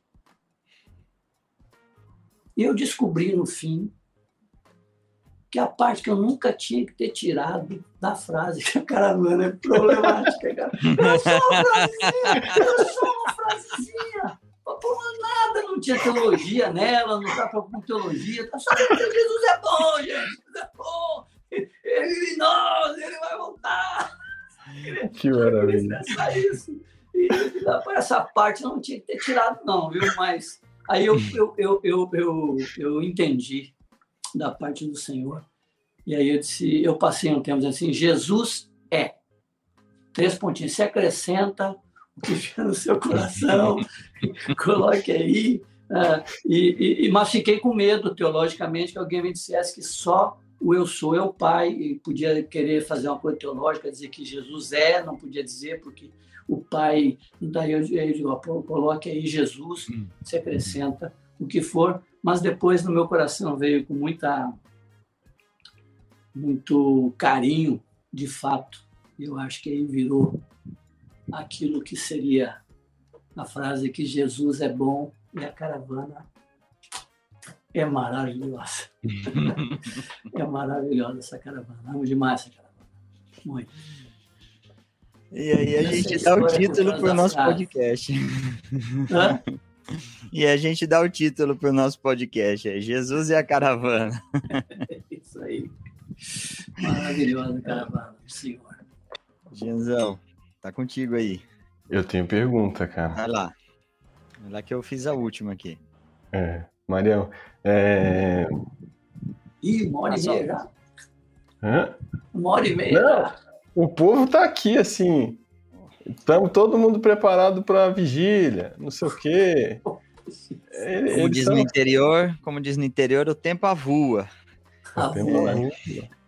É bom quando isso acontece, quando a gente não percebe que passou tanto tempo, é que o papo está sendo bom. É...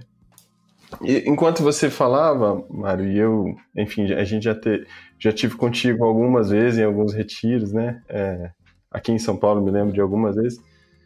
Mas você contando é, essas experiências, é, e aí eu fico pensando é, como o Senhor nos ganha para si e a vida é, perde o sentido se não for para isso, né? Eu me lembro de vários testemunhos dos pastores aqui, isso para mim fica muito forte, assim, não tem como é, eu, eu, eu costumo brincar que é, essa é uma ponte que eu atravessei e botei fogo nela para não ter chance de voltar, assim, não, não tem outra alternativa. E eu lembro do Manuel contando é, aqui pra gente, ele falou assim, poxa, toda vez que alguém abandona o Senhor, é, eu pergunto pra pessoa assim, poxa, mas você descobriu alguma coisa melhor que Jesus? me fala, porque eu preciso saber. me conta, por favor, que eu preciso saber. E a resposta 100% das vezes é não. Né? Ou a, quando alguém consegue responder, né? Porque a interrogação é maior. É, essa questão da nossa relação com o Senhor, e isso é muito forte para mim, muito vivo no seu testemunho, essa transformação da água para o vinho. É, e tem pessoas que têm uma vida, tiveram uma vida, um, uma história pesada, e independente disso, outras pessoas não, não, tiver, não fizeram coisas, vamos dizer assim, aparentemente graves, mas o problema é igual, né? Esse vazio é o mesmo. É, isso isso, me de, isso marca muito o seu testemunho e que é uma coisa muito pessoal, né, Mário? De, de viver apaixonado por Jesus. E tudo gira em torno dessa paixão da noiva, né? Esperando o noivinho, o noivão chegar, noivinho, olha eu, eu falando isso.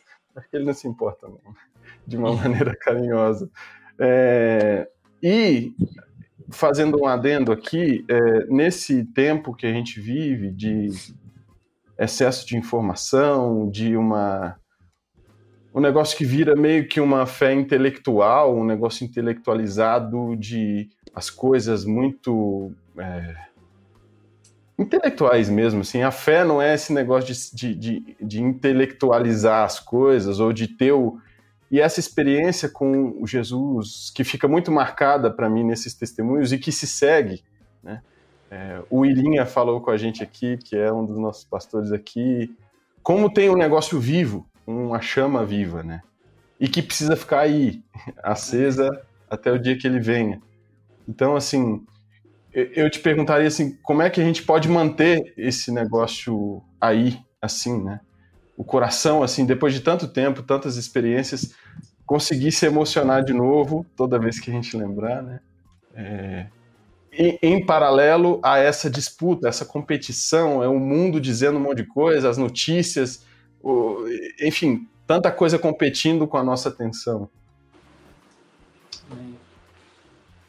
Eu lembro que eu falei o melhor dia da minha vida, né? Uhum.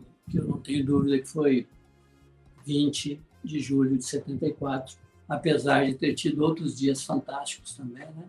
Meu casamento, uhum. nascimento das minhas filhas, meus netos hoje, meus, meus netinhos todos, então, e outros, e muitas experiências que aconteceram, mas ali foi o divisor, onde, uhum. onde marcou.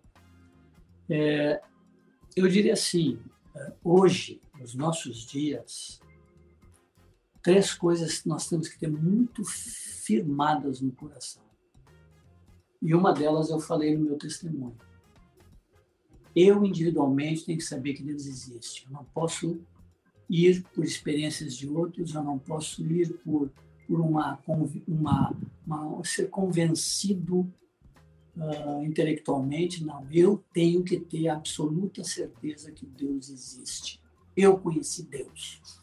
Eu conheço Deus. Não sei que ele existe. Segunda coisa, que Jesus é o Filho dele dizer o filho dele é o único caminho para chegar até o Pai. E terceira coisa, a Bíblia é a verdade. É a minha referência. Ah, se estudo não sei o que, não sei o que, se é contrário aqui, não me interessa. Isso aqui é a verdade. Eu tenho que firmar isso no meu coração. Se eu não firmar isso no meu coração, eu estou fadado a não perseverar a não perseverar.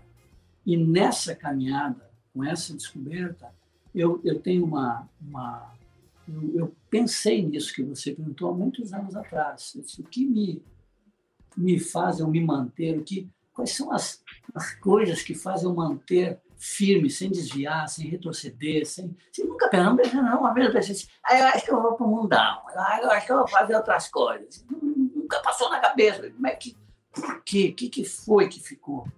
Uhum. Além dessa experiência, né?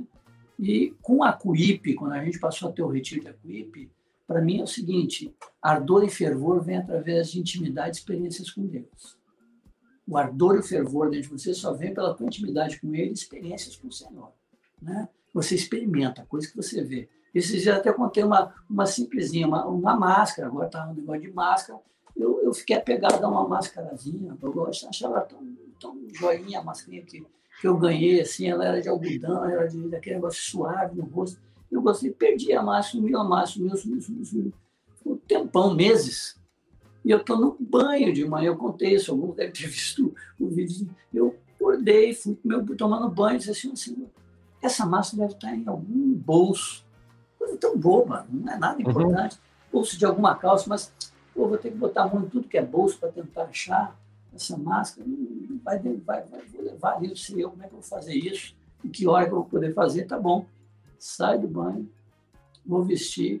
A primeira bermuda que eu pego para colocar, botei a mão no bolso, o que está lá? A máscara. Eu, eu me derreti, eu me acabei chorando. Eu me acabei chorando cuidado dele, o mínimo detalhe. Eu disse, quem que usa máscara? E alguém fazia assim, pô, mas vai com máscara, agarrado com máscara. Tá agarrado com máscara não, irmão. Mas eu, eu gostava da máscara, achava, achava legal, gostei dela. Olha o cuidado do pai. Se ele cuida num detalhe desses, quanta atenção ele tem por nós. Quanto ele presta atenção em nós. Um detalhe insignificante mas ele quer agradar. Ele é um pai amoroso, tremendo. Eu disse, o que, que manteve isso? Então, muitas experiências, é claro, mas eu descobri cinco práticas uhum. na dependência do Espírito Santo que me mantiveram essa chama acesa e vigorante dentro de mim, um vigor dentro de mim. A primeira é a oração diária. No teu quarto, fechando a porta, teu tempo secreto, num Nada pode atrapalhar isso, nada impeça isso. Não deixe nada impedir isso. Ter o tempo com Ele, a tua comunhão íntima, é tu e Ele, o Pai, o teu amado, o teu Senhor, o teu, aquele que cuida de ti, que supre, que provê tudo e que anseia por essa comunhão, que deseja essa comunhão. Ele fica ali na expectativa de ter essa comunhão, no desejo de ter essa comunhão. Ele nos fez para isso, para ter comunhão com Ele. Então, esse momento, então, assim, essa, essa foi uma chave para mim, desse tempo, esse tempo com Ele, tempo com o Senhor, diariamente, tempo de oração. Às vezes é de manhã, às vezes é meio-dia, às vezes é de tarde, às vezes é de tardia.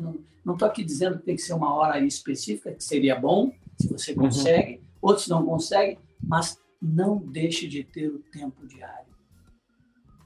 Durante o período do dia, em algum momento, te aparte de tudo e todos e desfrute do teu Pai. E tenha um tempo com Ele. Então, isso, para mim, uma prática na dependência do Espírito Santo que me ajudou a manter a chama, o fogo, sempre aceso dentro de mim, do Espírito. Segunda coisa, meditação na palavra. Diferente da leitura. Leitura é bom, tem que ler, todo mundo lê, não, não digo não tem que ler, tem que ler. Porque alguém disse, ah, o Mário falou que só pode meditar. Não, leia. Mas a meditação é diferente da leitura leitura você está se informando, mas a meditação você está buscando a compreensão e a revelação. E uma coisa me veio há muito tempo atrás, esse Moisés viveu 120 anos, tem muitos relatos, né? Ele escreveu lá os livros, o Pentateuco lá todo e tal, contou uma série de coisas, tem várias experiências na vida de Moisés, mas 120 anos estão relatados ali? Com certeza não. Mas o que ficou relatado da vida de Moisés? O que ficou relatado da vida de Davi? O que ficou relatado da vida de Abraão? O que ficou relatado da vida de Daniel? O que ficou relatado da vida de cada um desses homens? Ficou relatado os momentos que eles encontraram com Deus, que Deus falou com eles, que eles receberam algo do Senhor, a revelação que eles receberam dele. Isso marcou a vida deles e ficou permanente neles. Quando você recebe uma revelação, aquilo se torna teu. Não é mais um estudo que você viu, não, se torna a tua vida. A meditação é isso. Então, quando você medita na palavra, o Senhor abre, descortina a palavra diante de ti, ela brilha, você pensa, uau, eu nunca vi isso, como é que eu não, não tinha visto isso ainda? Porque ele abriu, ele tirou o véu, ele descortinou, e que se torna teu. Você nunca mais esquece. Tua vida, pau, tá marcada, pau, tá marcada, pau, tá marcada. E aquilo faz parte, torna teu, é você. Você vive aquilo, aquilo está entranhado em você, aquilo permanece em você. Oração diária, meditação diária na palavra. Depois, a terceira coisa, o jejum. Eu lembro que eu estava fazendo jejum de dois dias, há muitos anos atrás, 48 horas, e durante o jejum, orando, lendo, e Deus vira para mim assim, eu claramente dizer para mim, estuda sobre o que você está fazendo. Pega tudo que está na minha palavra sobre jejum.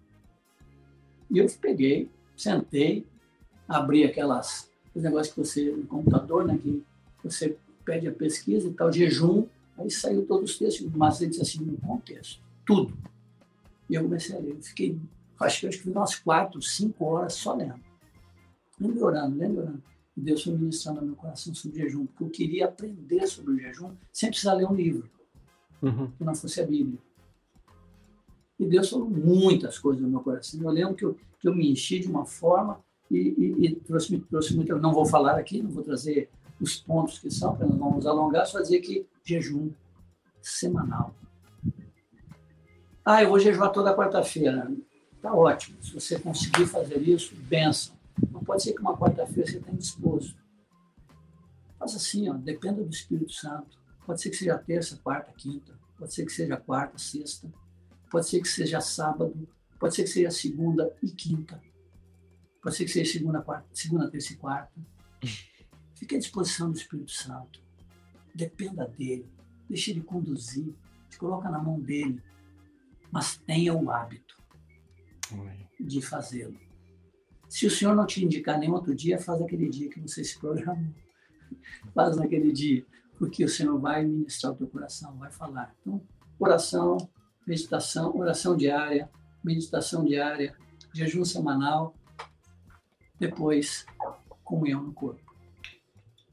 Com a caravana maravilhosa, comunhão com essa caravana maravilhosa, abençoada do Senhor, que me ajuda, que, que, que, que, me, que, me, que me pressiona, que me impulsiona, que me, que, que me dá umas cutucadas, que me belisca, que, que, que, que vai fazendo o Cristo ser formado em mim.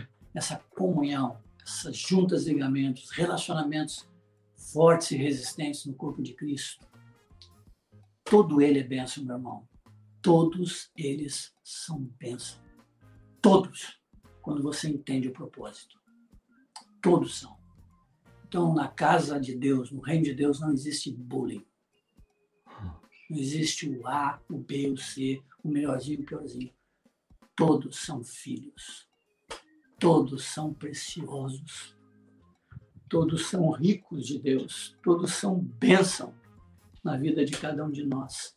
Nós temos aqui que perceber, ver o que Deus está falando através de cada vida, o que Ele está trazendo para a nossa vida, o quanto Ele está nos fazendo crescer. Depois, a proclamação. Não ficar cheio só, mas transbordar. Transbordar sobre o corpo de Cristo transbordar para fora. E para fora tem dois caminhos que eu, para mim, são dois caminhos fortíssimos para chegar ao coração do homem: o sobrenatural ou fazer o bem. Se alguém está enfermo, você olha o cara curar, na hora o cara abre, abre a guarda. Né? E você pode. Mas se você, se não acontece isso, também o fazer o bem, se está pronto, sensível para suprir uma necessidade, isso mexe e abre o homem para ouvir também. O Senhor, então, essas cinco práticas na dependência do Espírito Santo vai manter você com, vamos dizer assim, uh, com ardor e fervor diante do Senhor. Amém. Amém. Bom demais. Muito Temos... bom, Mário. Ah, fala aí, Gia. Temos uma situação extraordinária aqui, né, é, uma situação extraordinária. Que privilégio, né? Nós vamos orar aqui por uma irmã que... Tranquilo. Olha só que a nossa amiga aqui mandou no chat. Bianca Freire Pereira. Em trabalho de parto e ouvindo o podcast. Uau! Olha só. Querido. Vamos... Bianca. Vamos orar pela Bianca aqui, que está em trabalho de parto. E vocês podem colocar no chat aí qual é o nome do bebê. Só não bota Mário. Muito bom. Vamos lá. Amém. Amém. Senhor amado, bendito Deus. Quantas situações, Senhor, vivemos e Bianca agora. Lá, Senhor, onde ela está, não sei, mas tu sabes. Coloca a tua mão sobre ela, dá-lhe um, e concede a ela um parto tranquilo, Senhor, perfeito. Amém. E abençoa ela, seu esposo, e essa criança que está vindo, Senhor. Derrama a tua graça sobre ela, que seja rápido, em nome de Jesus. Amém. Benção, Bianca. Depois manda notícia pra gente. Bianca, que é esposa do Felipe, de São Paulo. Muito amigão nosso, é um casal querido. É, Marião, acho que foi um tema que, desde o primeiro, é um tema recorrente aqui no podcast. Ah. Que a gente falou disso no podcast com, com, com o Edmar, com o Marcos, com o João Bium, com o William. Quer contar? Conta pra gente um pouco, umas histórias de como foi o teu. Como você conheceu o Ivan, como foi essa aproximação, como, como passou a fazer parte da, da tua vida, indiretamente da nossa vida aí, tudo, tudo que vocês aprenderam. Ivan, Ivan Baker, saudoso Ivan, preciosidade não quero fazer você chorar, não, viu, Mário? É, só... já comecei chorando. Né? É, é, só lembrar, só lembrar, saudoso Ivan. Eu, minha definição de Ivan, que eu tive depois de andar perto dele, de andar com ele, disse: homens igual Ivan. A minha impressão é que nascem quatro, cinco, três por século. Homens daquele calibre um homem que tinha uma, uma firmeza, uma firmeza incontestável e uma doçura. Ele conseguia mesclar firmeza e doçura como poucos eu vi. Ele foi um dos que eu vi com muita intensidade. Ele era firme nos princípios, firme nas verdades, firme na, no trato quando, com a vida, mas extremamente terno, extremamente doce, muito doce. E eu lembro que a primeira vinda do Ivan, nós conhecemos o Ivan em 1980. Eu conheci o Ivan em 1980, num retiro de 20 dias. Já pensou? 20 dias retirado, 20 dias um retiro. Não imagina. Uma semana em Acuípe era um tempão, era 20. E uhum. Ivan ministrava de manhã, e Orville Swindon, que era companheiro lá de ministério lá na Argentina, que era um dos apóstolos lá, ministrava à noite. Ele falava sobre a experiência dele de fazer discípulos e, e o Orville falava sobre família. Eu tenho um caderno, está aqui guardado, de todas as anotações desses 20 dias. Nós gra foi gravado fita cassete, que era na época nós trouxemos as fitas para Salvador. Eu ouvi mais de 50 ou muito mais do que isso. As, as fitas, transcrevi elas todas nas ministrações, falava o Senhor aquilo, e o sonho nosso era trazer o Ivan. Então, em 81 a gente começa junto aqui, né? 80 Marcos está aqui, eu estou na ilha. 81 nós começamos os dois aqui juntos com esse grupinho. E 83 nós convidamos o Ivan. E Moacir nos animou muito a chamar o Ivan Baker para estar conosco. E era um sonho, um sonho. Ah, será que vem? Será que não vem? Dois, dois meninos, dois jovenzinhos aqui no outro lado do, do Brasil, longe. Será que ele vem? Aí Marcos começou a ligar para ele.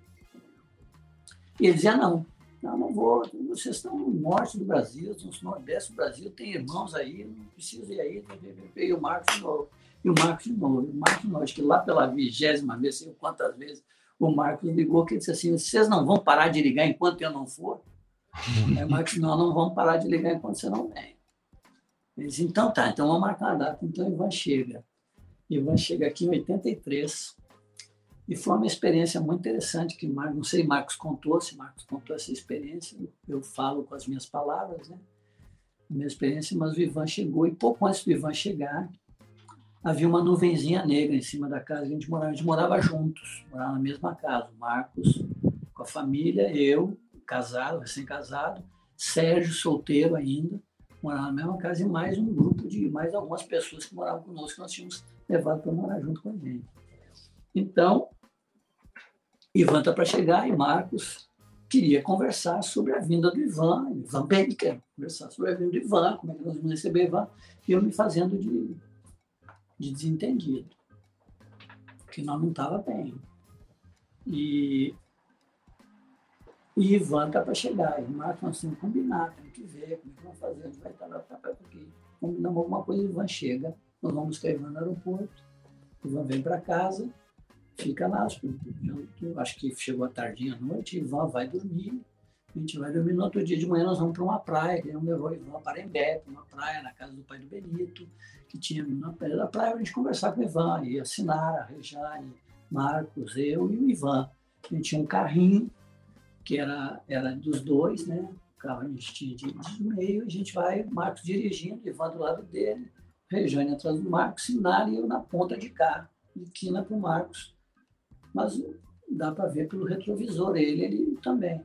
E o Ivan começa a falar no carro sobre problemas de relacionamento. E tome-lhe, tome-lhe, tome-lhe, tome E eu, eu fui encolhendo, eu fui olhando pelo retrovisor, pensei assim, pô, Marcos foi de noite no quarto do Ivan. E todas as nossas mazelas para o Ivan. E o Marcos me olhava lá de quina de olho, e depois eu sei, né? Porque depois a gente conversou mais tarde. Uhum. E ele pensando, o Mário foi ver o Ivan e contou tudo. Não. Não foi Marcos que contou, não foi Mário que contou. Carne no Brasil e carne na Argentina é carne. Carne no Brasil, na Argentina, nos Estados Unidos, na Suécia, no Chile, carne é carne. Uhum. E ele viu dois jovens relacionando, morando na mesma casa, e disse: aqui tem problema, aqui tem relacionamento. E ele bateu nas, ele bateu em cima. Ele foi moendo a gente no carro, estão sendo moído no carro, moído. Eu, eu fui moído, moído, moído, moído. Assim. Chegamos lá, nós viramos para para eu para assinar o Marcos para a Rejane, nossa esposa, assim, por favor, leve o Ivan até a praia, a gente já vai. Uhum. Ele saiu com elas, olhou, deixou a gente ali, não entendeu nada, foi junto com elas para a praia. Nós entramos num banheiro da casa. E eu lembro, uma das frases que eu lembro, o Marcos dizer para mim assim: Eu sou um perigo para ti. Eu quero ser melhor que você. Eu disse: Eu também. E nós dois choramos ali, profundamente envergonhados diante de Deus da carnalidade, dos sentimentos que povoavam nosso coração, inveja e competição. E ali Deus nos trouxe o andar na luz entre nós. E todo mundo me chamava de Marcos, ninguém me chamava de Mário. E acreditavam, coisa que eu tinha dito, eles falavam assim, ah, como o Marcos falou, e eu pensava, ah, fui eu, fui eu fui, mas eu não podia dizer que fui eu, era muito descarado, né? Mas lá dentro ficava. Aí, aí nós nos comprometemos de quando viesse esses sentimentos para nós, numa pregação de um, numa fala de outro, numa situação, a gente ia pôr para fora ali Deus foi nos, nos limpando, nos trazendo uma comunhão muito mais íntima, muito mais forte, muito mais clara. Ivan começa assim o relacionamento com Ivan.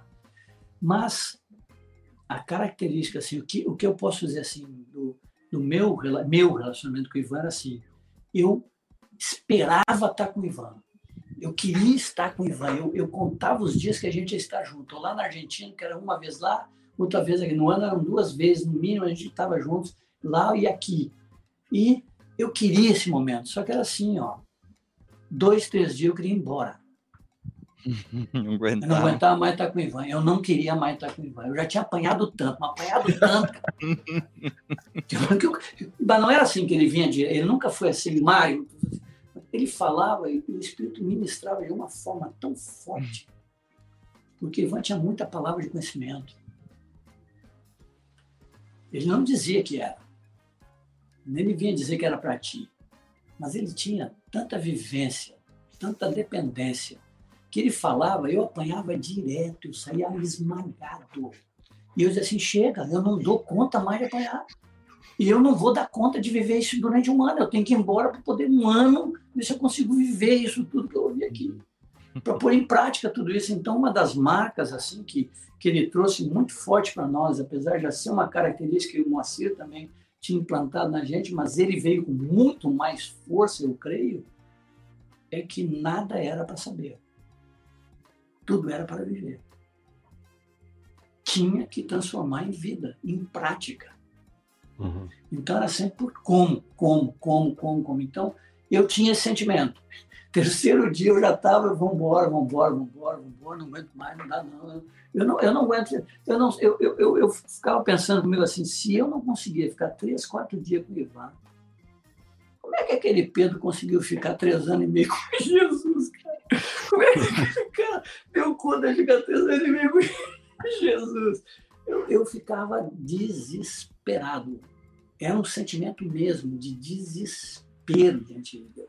Com a vida do Ivan, com a santidade dele, com o amor dele ao Senhor, com a, a, a intensidade da prática que ele tinha na vida, a praticidade das coisas como ele. As viagens com o Ivan eram assim, era, era um sonho, era, um, era, um negócio. Ele, ele buscava no aeroporto às 11 horas da noite e nós íamos viajar 1.200 quilômetros. Ele já tinha seus 70 e pico anos de idade dirigindo. Às vezes o Marcos pegava no sono e eu ficava, alguém tinha que ficar acordado, nós ficar, ou era ele ou era eu, eu conversando com o Ivan dirigindo. E ele não queria que a gente dirigisse, não, ele quer dirigir. E ele ia, tocava e chegava de manhã, a gente chegava de manhã na, na, na cidade. Quando era durante o dia a viagem, ele parava em todas as cidadezinhas povoadas e entrava para proclamar. E sempre encontrava gente. Era, assim, era, era, era, era, uma, era uma surpresa atrás de outra, era intensa, a vida era, era, era um negócio. E, e, ele não ficava contando, não, ele não chegava lá contando as experiências que teve na estrada, não. E uma, alguma vez gente, alguém perguntou, não lembro quem foi, perguntou por que, que eu não contava, eu disse, não aconteceu outras. Não tem outras, porque lembrar dessa, se o senhor é criativo, vai fazer outras coisas, vai trazer outras coisas para nós. Então, o Ivan era intenso, o Ivan era assim, 24 horas, o tempo todo. Amava o Senhor, amando o Senhor de uma intensidade como poucos eu vi. E Deus me deu o privilégio de poder andar vinte e poucos anos olhando para esse homem humilde, simples, intenso, prático, uma vida ilibada, vivendo só o seu Senhor.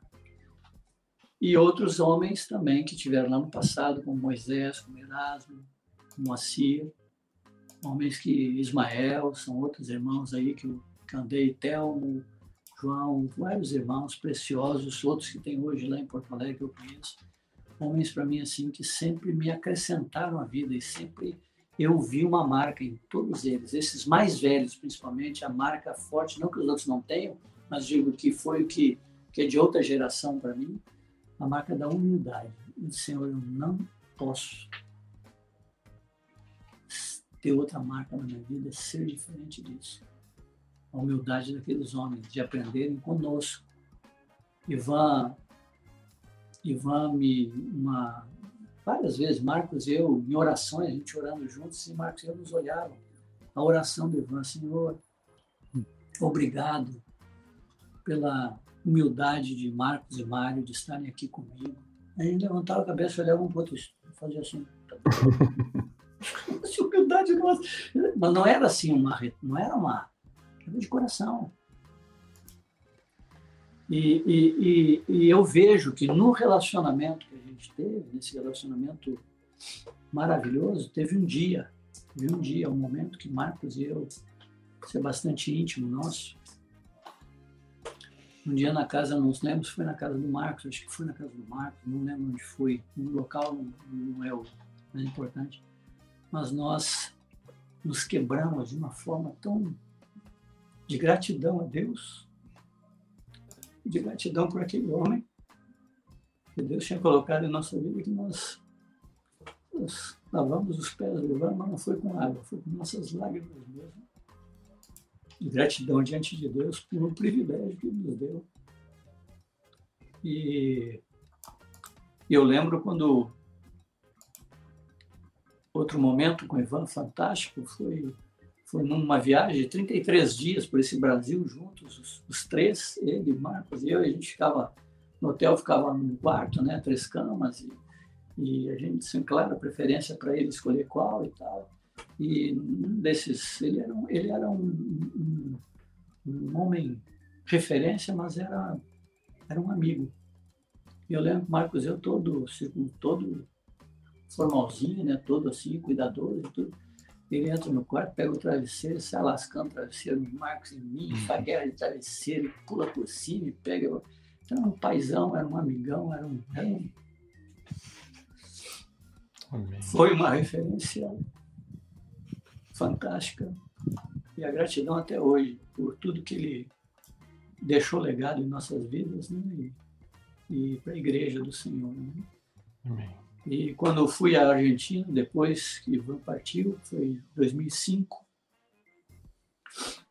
E eu fui à Argentina depois e foi muito difícil, muito difícil, muito difícil. A emoção foi difícil porque uh, meu amigo não estava lá para me buscar. E foi muito difícil entrar num carro e logo em seguida que a gente saiu, eu pedi para parar o carro, eu tive que Aí eu não tinha chorado ainda o que eu precisava chorar de, de saudade, gratidão, enfim, não era desespero, não era choro de desespero, de saudade de um grande amigo, de um homem maravilhoso que Deus tinha nos concedido. E então Ivan é uma marca fortíssima. Não sei se eu respondi uma pergunta, uhum. mas foi o que estava em meu coração para. Deixa eu colocar uma foto aqui. Ó, quem mandou? Deixa eu dar o João Paulo mandou uma foto aqui. É, é, a qualidade da foto mostra a idade dela também. Então, se esforcem aí para ver. Deixa eu botar o óculos aqui diferente. Uau! Olha aí. Aleluia. 83, por aí. Mário, Marcos e Ivan. É. Bom demais. Muito bom. E ele dava uma canseira na gente, viu? Não conseguia acompanhar ele, não, na intensidade ele, é, dele. Ele era bom na guerra de travesseiro? Ele era bom. Na guerra de travesseiro, na intensidade, ele era. Ele era a gente sempre Olha. chegava detonado. Tem, tem um amigo. Tem um amigo aqui que já deve ter feito guerra de travesseiro com ele também. Ah. Te, mando, te mando um abraço aqui, ó. Dani ah, Baker. Ah, o Dani. Mário querido, maravilha ouvir-te outra vez. Abraço grande, amigo. Esse é meu irmãozão querido, nos cedeu tanto para dele. Tenho muita gratidão, Dani. Muito obrigado, Dani. Muito obrigado, querido. Beijão. É uma Tá uma declaração de amor hoje aqui, tá ótimo, tá ótimo. Você respondeu. Até, até você, você perguntou assim, respondeu mais do que respondeu, uhum. exemplificou, fez o povo chorar. Ai, gente, tá, tá difícil aqui, ó. Vamos lá. É... Aproveitar, eu quero dar um recado. Não é um recado do começo do programa, a gente pode falar dele de novo. Uhum. O recado é que sábado agora, sábado dia 12, às 10 horas da noite, a gente vai ter uma, uma reunião do podcast Fundamentos, um tema específico, só que é uma reunião fechada, é por Zoom, tá? Então eu vou compartilhar minha tela com vocês para explicar melhor. Aqui e aqui. Vamos, peraí. Não, deixa eu parar de compartilhar. Eu vou compartilhar de novo. Ao vivo a gente vai fazendo assim, Mário, vai. A gente erra, faz de novo. Então o tema é sexualidade à luz da Bíblia. Um tema pouco falado, mas de muitíssima importância, importância, cheio de tabu, cheio de, de preconceitos, mas a gente quer caminhar um pouco sobre esse tema. O Gia tem uma carga bem grande sobre esse tema, então vai estar eu, Gian, o Beto, alguns pastores convidados, mas vai ser uma reunião por, por Zoom. Só que para fazer parte dessa reunião, você precisa entrar aqui nessa página que é podcast.fundamentos.me e se inscrever para essa para essa sala, tá bom? É, porque no sábado você vai receber um e-mail com o link dessa sala. Pode se inscrever, pode encaminhar para para pro, os amigos do grupo caseiro, para pessoas que você quer ouvir. Você você que tem filhos aí que quer orientar sobre o tema também pode participar. Você que é casado não tem filhos também pode participar. Já não gosto que eu fico trazendo um monte de gente para participar, assim, aumenta a responsabilidade. Mas, mas é muito importante que estejam inscritos. A gente não gostaria que esse link depois fosse compartilhado em quem não não está inscrito, tá? É, vai ser disponibilizado no canal depois? Não é uma conversa para quem está ali, para vocês fazerem perguntas, para a gente poder discutir o tema em um ambiente seguro. Amém? Então é, é muito importante isso. Antes da gente ir para para a próxima surpresa, hoje é dia de surpresa, né, Gia? Dia de é, recorde, dia de surpresa, tá tudo. Tem uma surpresa legal aqui, hein? É. é, é amanhã isso aí eu não tenho. Você tem uma imagem aí já, Gia? Não tem, não tenho, tá, mas. Não, tem. Vai vendo aí. Eu vou, vou dizendo aqui. Amanhã começa um dos projetos que é. Vou usar uma palavra da moçada aqui, que é um spin-off do podcast Fundamentos. É uma, é, um, é uma ideia, um trabalho, é um projeto que deriva do, do dessa, dessa nossa ideia que a gente pôde cooperar, tivemos a alegria de cooperar com o Ramon, o Ramon que é o pastor que estava em São Paulo, agora está na Inglaterra. É de Minas, era de São Paulo, está na Inglaterra, mas agora está no Brasil porque não pôde voltar por causa do Covid. É um, é um rolo, assim. Esse é o Ramon, aí você pode entender lá. O Ramon, amanhã começa o primeiro Coffee with Friends, um, um bate-papo em inglês que é para falar de, de experiências de conversão, experiências da vida. E ele vai. O primeiro convidado aí é um, é um parceiro aqui também, né? Exatamente. Tá aí, ó. Primeiro convidado do Ramon amanhã, às 7 horas do Brasil, tá? 7 horas de Brasília. Coffee with Friends com Beto Velli. Beto que fala inglês bem, morou, morou nos Estados Unidos, mas é o Beto que vai contar a história dele, não eu, né? É, é isso aí. Só lembrando que não. Passando nós... dele que é uma pergunta, eu vou perder. Ixi, amigo, sua internet ficou ruim, pelo menos para mim. É, ficou. Eita, nós. Isso é o ao vivo. É. Daqui a pouco ele volta. É... Internet sambou. Só lembrar. Voltou? Voltou? Voltou, voltou. Pronto. Voltou, não. Fala, Gia, só, lembrar, só ia lembrar, vai lá. É, só ia lembrar para algumas pessoas que já podem ficar com essa dúvida, não haverá tradução, tá? Esse podcast é específico pensado nos irmãos que falam inglês, de língua inglesa. Então, nós não faremos nesses episódios é, a tradução simultânea, tá? É. Quem estiver aprendendo inglês aí é uma ótima oportunidade de exercitar. E aí a gente pode começar uma campanha aqui, igual a gente fez com o Mário, né? Hashtag QueenBet em Fundamentos. Né? Para a rainha poder participar com o Ramon. Vamos lá, pessoal. A gente já conseguiu mover Vamos lá, a Milena Deitos aqui pergunta: como se chama o canal dele, Gia? Você consegue colocar aí para. O canal. É, eu vou, vou fazer o seguinte: vai estar tá no, é, vai tá nos, no, na descrição. na, descrição. do vídeo aqui. Então, na descrição desse vídeo vai ter o link do canal do Coffee Friends lá. Deixa eu assim explicar, Milena. A gente só consegue mudar o nome do canal na URL depois que ele passa de 100 inscritos. Tem todo um uma lógica. E, e, como esse não, é, o canal é novo, é o primeiro vídeo, a, é, tem um link complicado com uma tag gigante. Então olha nos, nos links aí que o Jean já vai colocar. Exato. Existe alguma coisa melhor? Tá bom? Vamos para para a próxima novidade aqui, Jean. Vamos. Vamos lá, então. A gente gosta de aprontar, né, Mário? Você sabe que nada aqui é muito. Só um pouquinho. Então, pessoal, já que a gente ouviu bastante falar de companheirismo aí, ó, vamos trazer aqui Marcos Moraes outra vez Opa! no Fundamentos. Bem-vindo, meu amigo. Eita, bom demais. Estou aqui quase desde o começo. Entrei, já tinha começado um pouquinho. Fui ficando, fui ficando, fui ouvindo, fui ouvindo, fui.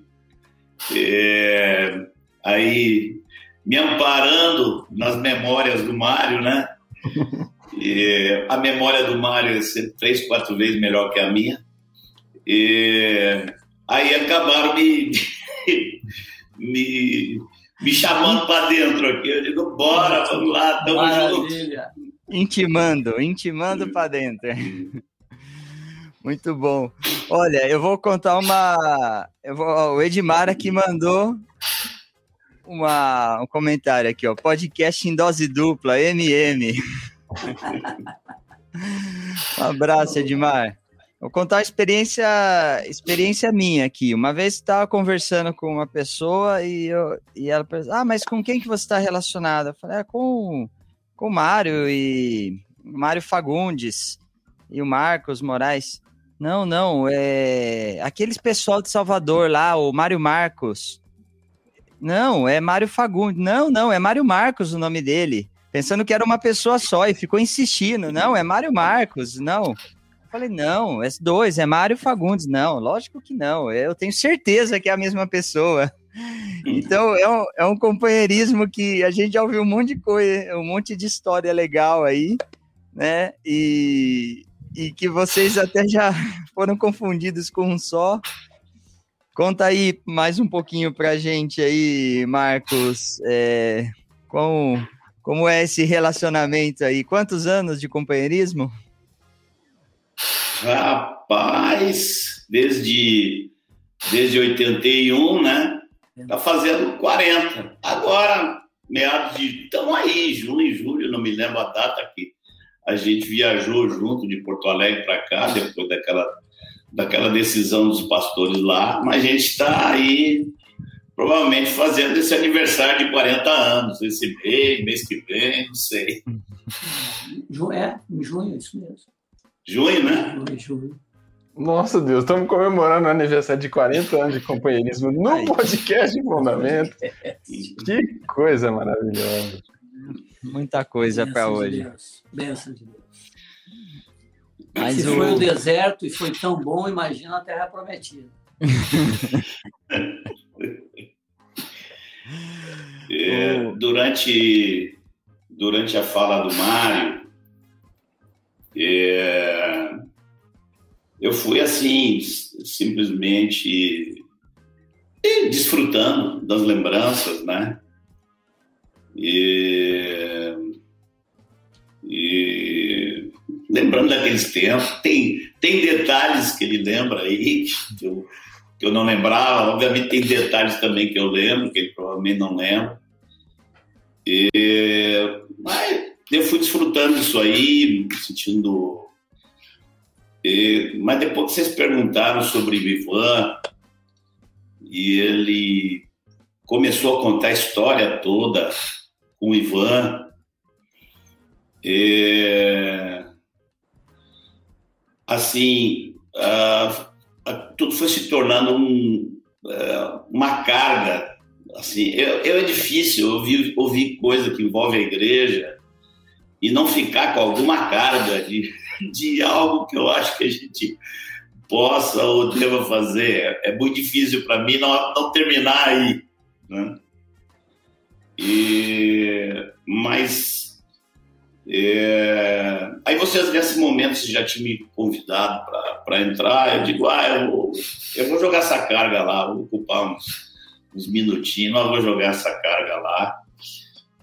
Porque assim, a gente tinha que juntar as duas histórias, a nossa de relacionamento, de companheirismo ministerial e a mensagem que o Ivan tinha em relação a isso.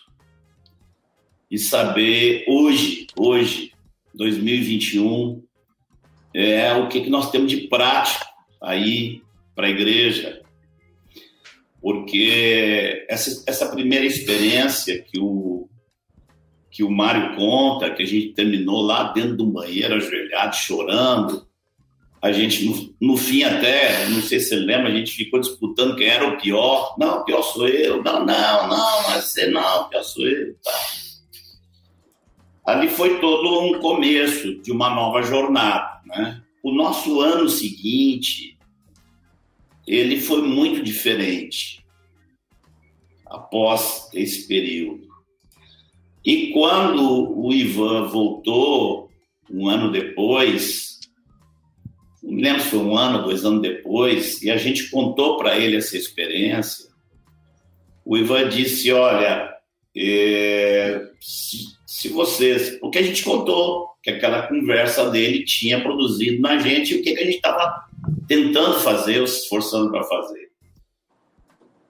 E o Ivan disse: Olha, eu posso dizer o que eu tenho para dizer para vocês em 10 minutos e eu posso voltar para o aeroporto e voltar para casa. Tá? É só isso que eu, eu só tenho uma coisa mais para dizer. Se vocês estão vivendo assim, nesse tipo de relacionamento, né? Que a gente depois, acho que depois que a gente cunhou isso de companheirismo, não me lembro se havia essa expressão na época. Não mas ele diz: se vocês estão vivendo isso, agora a tarefa de vocês é só uma a mais. Vocês têm que juntar toda a igreja em relacionamentos assim e ensinar eles a, a fazer como vocês estão fazendo. E se vocês fizerem isso, está terminado. Entrega a, a igreja é, é, é, vinculada por juntas e ligamentos ela é uma igreja onde o Espírito Santo opera. E eu posso voltar para o aeroporto. É claro, ele não voltou para o aeroporto, né? Ele tinha, eu não me lembro, tinha mais uma semana, tinha uns 10 dias com a gente, não me lembro qual era o período. Mas ele passou os próximos dias todos enfatizando isso e mostrando isso nas escrituras. Né? É uma experiência que eu tive numa conversa com um irmão, um irmão que não é daqui de Salvador, um outro irmão querido, pastor amado, faz, faz parte dessa equipe toda. É, o pessoal vai convivendo comigo, vai convivendo com o Mário, vai convivendo com a gente, vai vendo as diferenças e às vezes fica meio perdido no meio dessas diferenças, né? E, e um desses irmãos disse: Poxa, mas você, esse negócio, porque as nossas maiores diferenças, inclusive, elas nem estão na questão de temperamento. Tá? Nós temos diferenças de temperamento. Né? Mas é, é, eu acho que só os que me conhecem mais sabem o quanto eu sou chorão. Eu, eu não sou não chorão, eu sou muito, muito chorão eu só tenho um jeito diferente, uma hora diferente, mas nossas maiores diferenças está historicamente você teve na aplicabilidade de algumas coisas, né? E na hora de aplicar, na hora de ir fazer, aí começava a surgir controvérsia. E alguns ficavam meio perdidos meio desse troço, né? Até hoje tem uns que ficam. Até hoje, alguns ainda se agarram a essa diferença para se apoiar numa coisa ou outra que esteja querendo. Então, é, é, eu me lembro desse irmão perguntando, mas vocês aí com essas diferenças, eu me lembro que eu disse para ele, ó, velho, você quer se queixar do quê? Mário e eu estamos melhor que Paulo e Barnabé. Ah? Paulo e Barnabé tinham diferenças cruciais, que chegou num ponto que foi imensa e acabamos separando. Maria e eu estamos juntos, vocês querem tão melhor que eles. Então, é, é, a verdade é que é, a, o Ivan mostrou o lugar desse relacionamento ministerial nas Escrituras. Isso. Mostrou nas Escrituras. E, e um dos, dos, talvez, dos maiores entusiasmos do Ivan conosco é que nós nos esforçamos para transformar isso em algo prático para a igreja toda. Ah, então, o Mário tinha contado coisas aí sobre nosso relacionamento, eu fui desfrutando e tal, mas quando entrou esse, o Ivan e tal, começa a me vir a pergunta dentro da cabeça. Eu não tenho, me desculpe, gente, eu não tenho como sair dessa, porque é onde Deus me, me empurra. Ele me joga nessas aí, às vezes eu nem gosto. Mas a pergunta fica assim: quantos na igreja estão vivendo isso? Quantos estão ouvindo sermões? ou quantos estão em juntas e ligamentos, aprendendo a, a se humilhar, aprendendo a suportar, aprendendo a perdoar, aprendendo a honrar. Tá? E o Mário estava falando aqui, eu estava ouvindo, de repente o Mário conta algo da intimidade nossa, que acaba o Mário me honrando muito. Né? O Mário me honra muito, ele conta numa novela, um negócio que aconteceu lá em Recife e tal. Então, isso faz parte do aprendizado de vida do Espírito Santo na vida dele, andando comigo. Tá? Então, eu costumo brincar, dizer que lá no céu o Mário vai ser corcunda, vai ter duas pessoas corcunda no céu, minha esposa e Mário. Vão carregar uma, uma medalhona assim, vai estar escrito: Eu andei com Marcos. Então, o cara. O cara. Agora, a pergunta que me veio na cabeça: que clareza existe na igreja espalhada pelo Brasil a respeito de. E não se trata de uma amizade de Mário e Marcos, não se trata de um, um acidente. Né? Quantos na história toda cansaram da diferença do outro e partiram para a ruptura? Quantos fizeram isso? Ah, e que, que bênção que pode ser para a igreja que homens completamente distintos aprendam a, andar juntos e que, e que tristeza se a igreja toda não aprender isso. Então, é, assim, eu, isso faz parte do processo. Essa caravana maravilhosa para ser na prática, maravilhosa, tem que estar tá lá vivendo o que está lá em Efésios 4. Tem que estar tá recebendo o ensino dos ministérios e tem que estar tá, e vivendo isso dentro das juntas e ligamentos. Amém.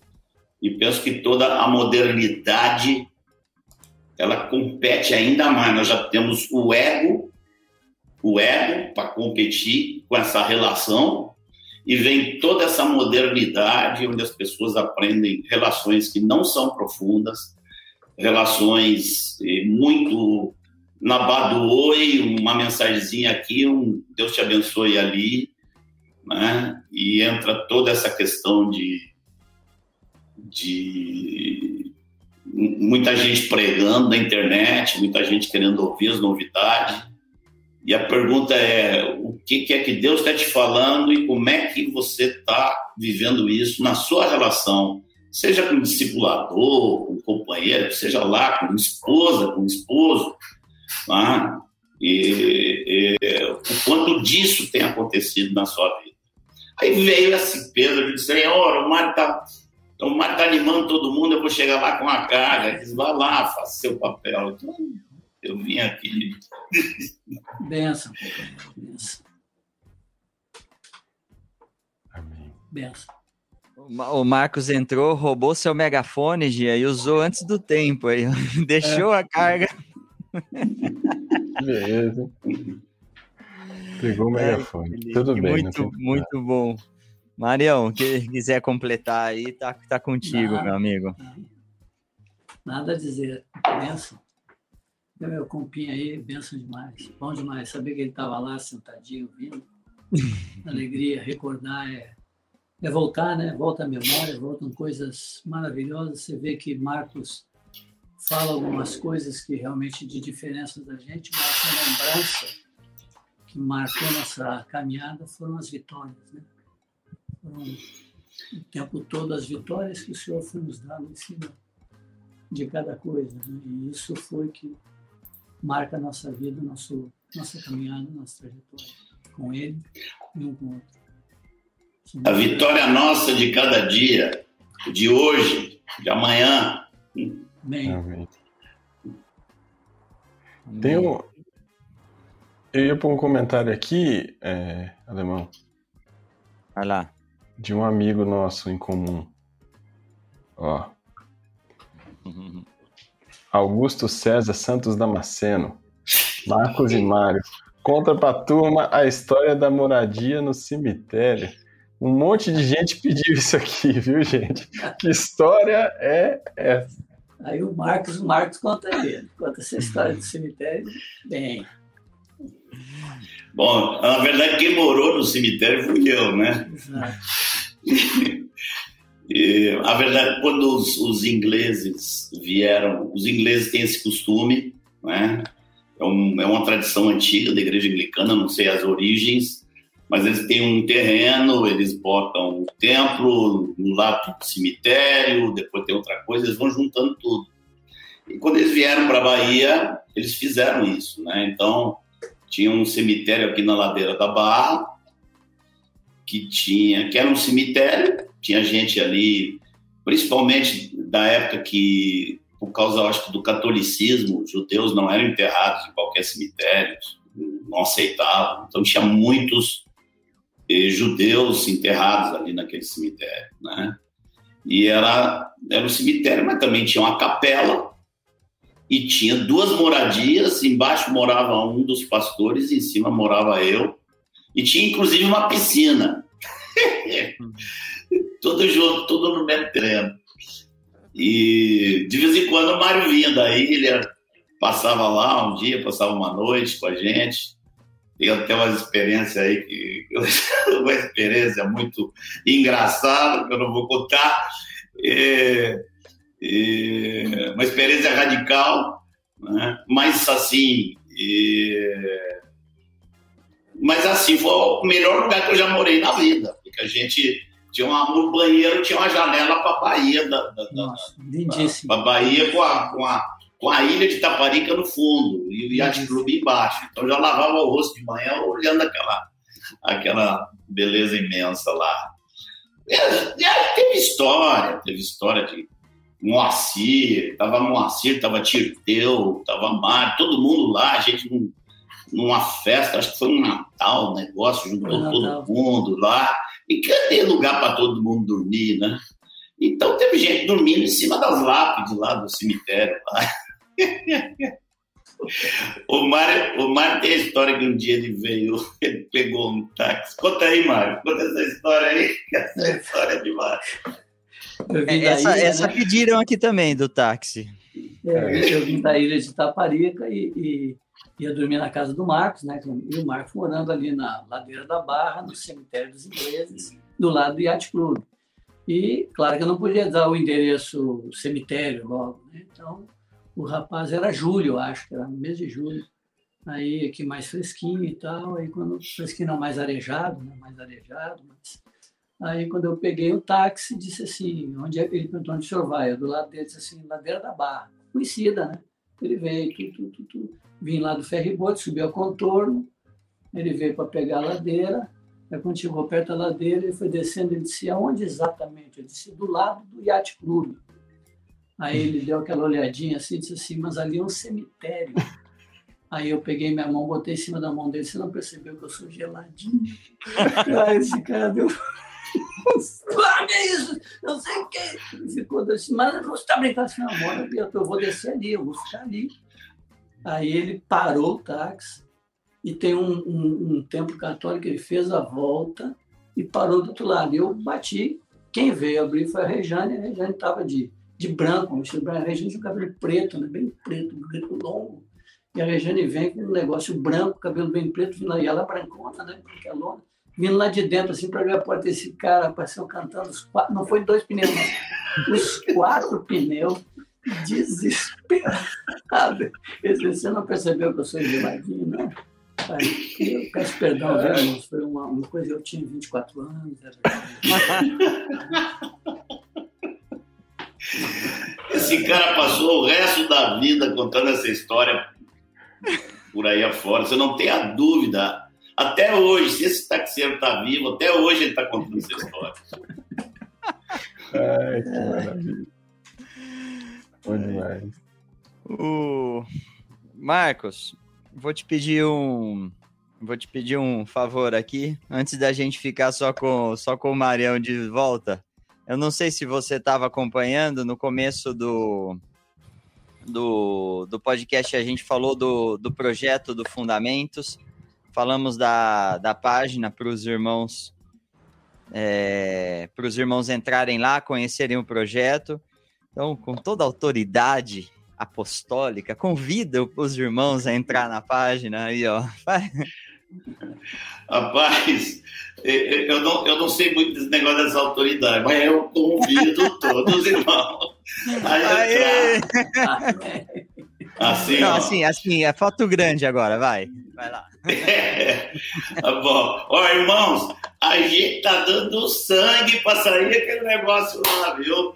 É todo mundo que vocês viram naquele vídeo lá, tá todo mundo ali e gastando seu tempo para a gente tentar rever, complementar, fechar bem, ordenar, como o Marcos disse, botar o conteúdo de uma forma ordenada, ver se há brechas, tapar brechas que tenham ficado, porque o nosso o conteúdo de apostila nosso ele é bastante antigo, né? Não muitos anos sem, sem avaliação. Então, por favor, irmãos, se inscrevam lá. Amém, é isso aí. Boa. Esse foi, esse foi o megafone do Marcão agora. muito bom. Marcão, muito obrigado por topar essas maluquices com a gente aqui, de última hora sempre. A gente não tinha nada planejado. Valeu. Amém. A gente te vê aqui no dia 22, no dia 22 de junho, toda, toda a equipe aqui, Marcos, Mar, Edmar, Vanjo, João, Bium e Manuel, aqui no podcast para falar do projeto aí com a gente, tá bom? Obrigadão, Marcos. Amém. Um grande abraço. Bom demais. Tamo junto. Tchau. Tchau, tchau. Então, que vamos fazer a oração, né? Duas horas e pouco já. Né? Marião, você, você tem a liberdade, ó. Precisar, precisar pôr as crianças para dormir, você avisa aí. Hoje não tem mais criança, mas tem que pôr o velho para dormir. O velho. Boa. Muito bom. É, hoje eu tenho uma na agulha aqui. Se você não tiver pergunta aí, eu posso. Vai, amigo. É, primeiro, com, é, a gente tem uma brincadeira aqui, Mário, que a gente se converte toda toda terça-feira, toda terça e quinta-feira. Mas eu vou, eu vou contar, eu vou contar um pouco do meu testemunho que eu me converti duas vezes. Primeira vez num retiro, onde, onde eu tomei a decisão pelo Senhor lá em Piracicaba e e falou, o Senhor falou muito forte, fui batizado no, no, no Espírito Santo, foi, foi, então não tenho dúvidas, mas a, a carne foi forte, o pecado é, ganhou, não venceu, vou usar a palavra ganhou por um tempo, e em Acuípe, o famoso Acuípe, eu me converti pela segunda vez, né? E, e Mário, foi, você foi muito usado ali, eu lembro muito claro de uma palavra muito específica que você estava falando. É, e falando sobre confissão e começou a falar sobre confissão de pecados. Eu não, eu não esperei, eu não fiquei vendo você ouvir. Eu, eu saí Lembro claramente, chamei o Sérgio e conversei com ele lá. Enquanto você ministrava, eu praticava lá fora. Aleluia. E, e tudo aconteceu. Então, assim, é, mas onde eu quero chegar? A CUIP, importante para muita, muita gente. Eu fui impactado diretamente. Eu conheci a minha linda esposa, te amo, meu amor. Eu conheci indo para a CUIP, então também tem um significado duplo, né, na minha vida. Mas conta um pouco de como surgiu esse desejo, de como foi os anos e os frutos, né? De, de a gente sabe que não é fácil organizar retiros, passar uma semana com com adolescente que só quer aprontar, você não precisa contar as coisas que eu fiz lá, tá, mano? E... então, é, não é fácil, mas, mas deve ter bastante fruto aí quando você navega por esse. Não só pelo Brasil aí, né? Foi, foi.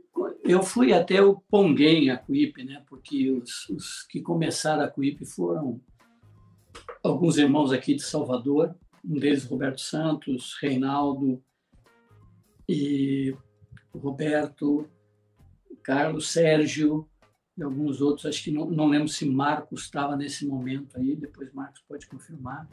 Mas esses irmãos, os filhos todos faixa etária parecida e eles queriam passar uma semana de férias juntos. E a Cuípe era um lugar que Roberto Santos tinha com, com o irmão dele um, um, um, uma pousada, ele tinha parte da pousada, então ele sugeriu lá eles irem para lá passar uma semana juntos, claro, estão juntos como família, vão para a praia, isso, aquilo, mas ia ter, ia ter o tempo de, de, de, de comunhão, tempo de, de meditação, de oração juntos e tal. E aproximar os filhos e fortalecer os filhos né, nesse tempo de comunhão juntos. Só que o primeiro apoio foi em 99, já teve um desse, nesse estilo, mas 99 eu fui estar e fiquei 20 anos lá. 20 né? anos indo a Cuípe todo ano. E o que o senhor colocou no coração eram algumas coisas. Né? E esse retiro ia ser dessa forma, mas o primeiro que eu tinha em 99 já tinha tinham 140 pessoas. Já se tornou inviável ficar só na, naquele. Eu já tinha que organizar alguma coisinha. Então, o segundo já foi aumentando, o terceiro aí foi uma bola de neve, cresceu bastante. Depois, claro, o local limitava o número de pessoas.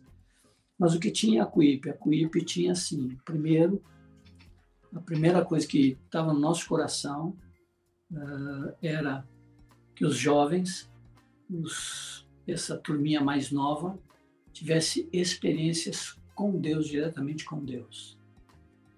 E o tempo, ele ajudaria muito. Uma semana inteira pensando nas coisas do Senhor. Não é porque a maioria dos retiros é três dias, no máximo quatro dias. Então você chega no primeiro dia para se adaptar, segundo dia você começa, vendo no terceiro dia você começa a pegar fogo, quase você vai embora. Então o, o, tempo também ajudaria, porque um, dois, três, quatro, cinco, seis, você está você tá subindo, crescendo na comunhão com Deus, mas no, no sexto você continua. Né? Então, ali havia uma coisa de terem experiências com o Senhor, no sentido de ouvir a voz de Deus, a presença de Deus, de experimentarem algumas coisas uh, sobrenaturais da parte do Senhor, da ação do Senhor. E, bom, Lá vou eu de novo me emocionar, porque Deus, com Deus, com, com o Pai, como não vai se emocionar com o Pai? Um Pai amoroso, do jeito que Ele é, Ele manifestou tantas coisas ali, tantas experiências Ele deu para aqueles jovenzinhos daquele tempo, mas tinha uma outra coisa junto no nosso coração. Não era só a questão de ter experiências com Deus, experimentarem, e tomar esse fogo, pegar esse fogo do Senhor, a presença dele, eles perceberem, vivenciarem isso, terem as suas coisas pessoais com Deus. Mas tinha uma outra coisa. Queria formar uma liderança com uma mesma visão, um mesmo entendimento, uma mesma fé, espalhado por muitos lugares, que provavelmente mais adiante viriam a ser a geração que iria assumir muitas coisas nesta parte da igreja do Senhor ou na igreja do Senhor, onde fosse. E essa era uma ideia de formar e que fossem amigos, que tivessem vínculos, relacionamentos a ponto de poderem se ajudar, conversar, criar um vínculo sólido, forte e que perdurasse. Então isso foi acontecendo e uma das coisas que sempre me me, me, me, me mexeu muito comigo foi que eu vi os filhos dos meus amigos lá. E eu pude pregar para muitos desses homens, e agora Deus me dava o privilégio de estar pregando para os filhos deles.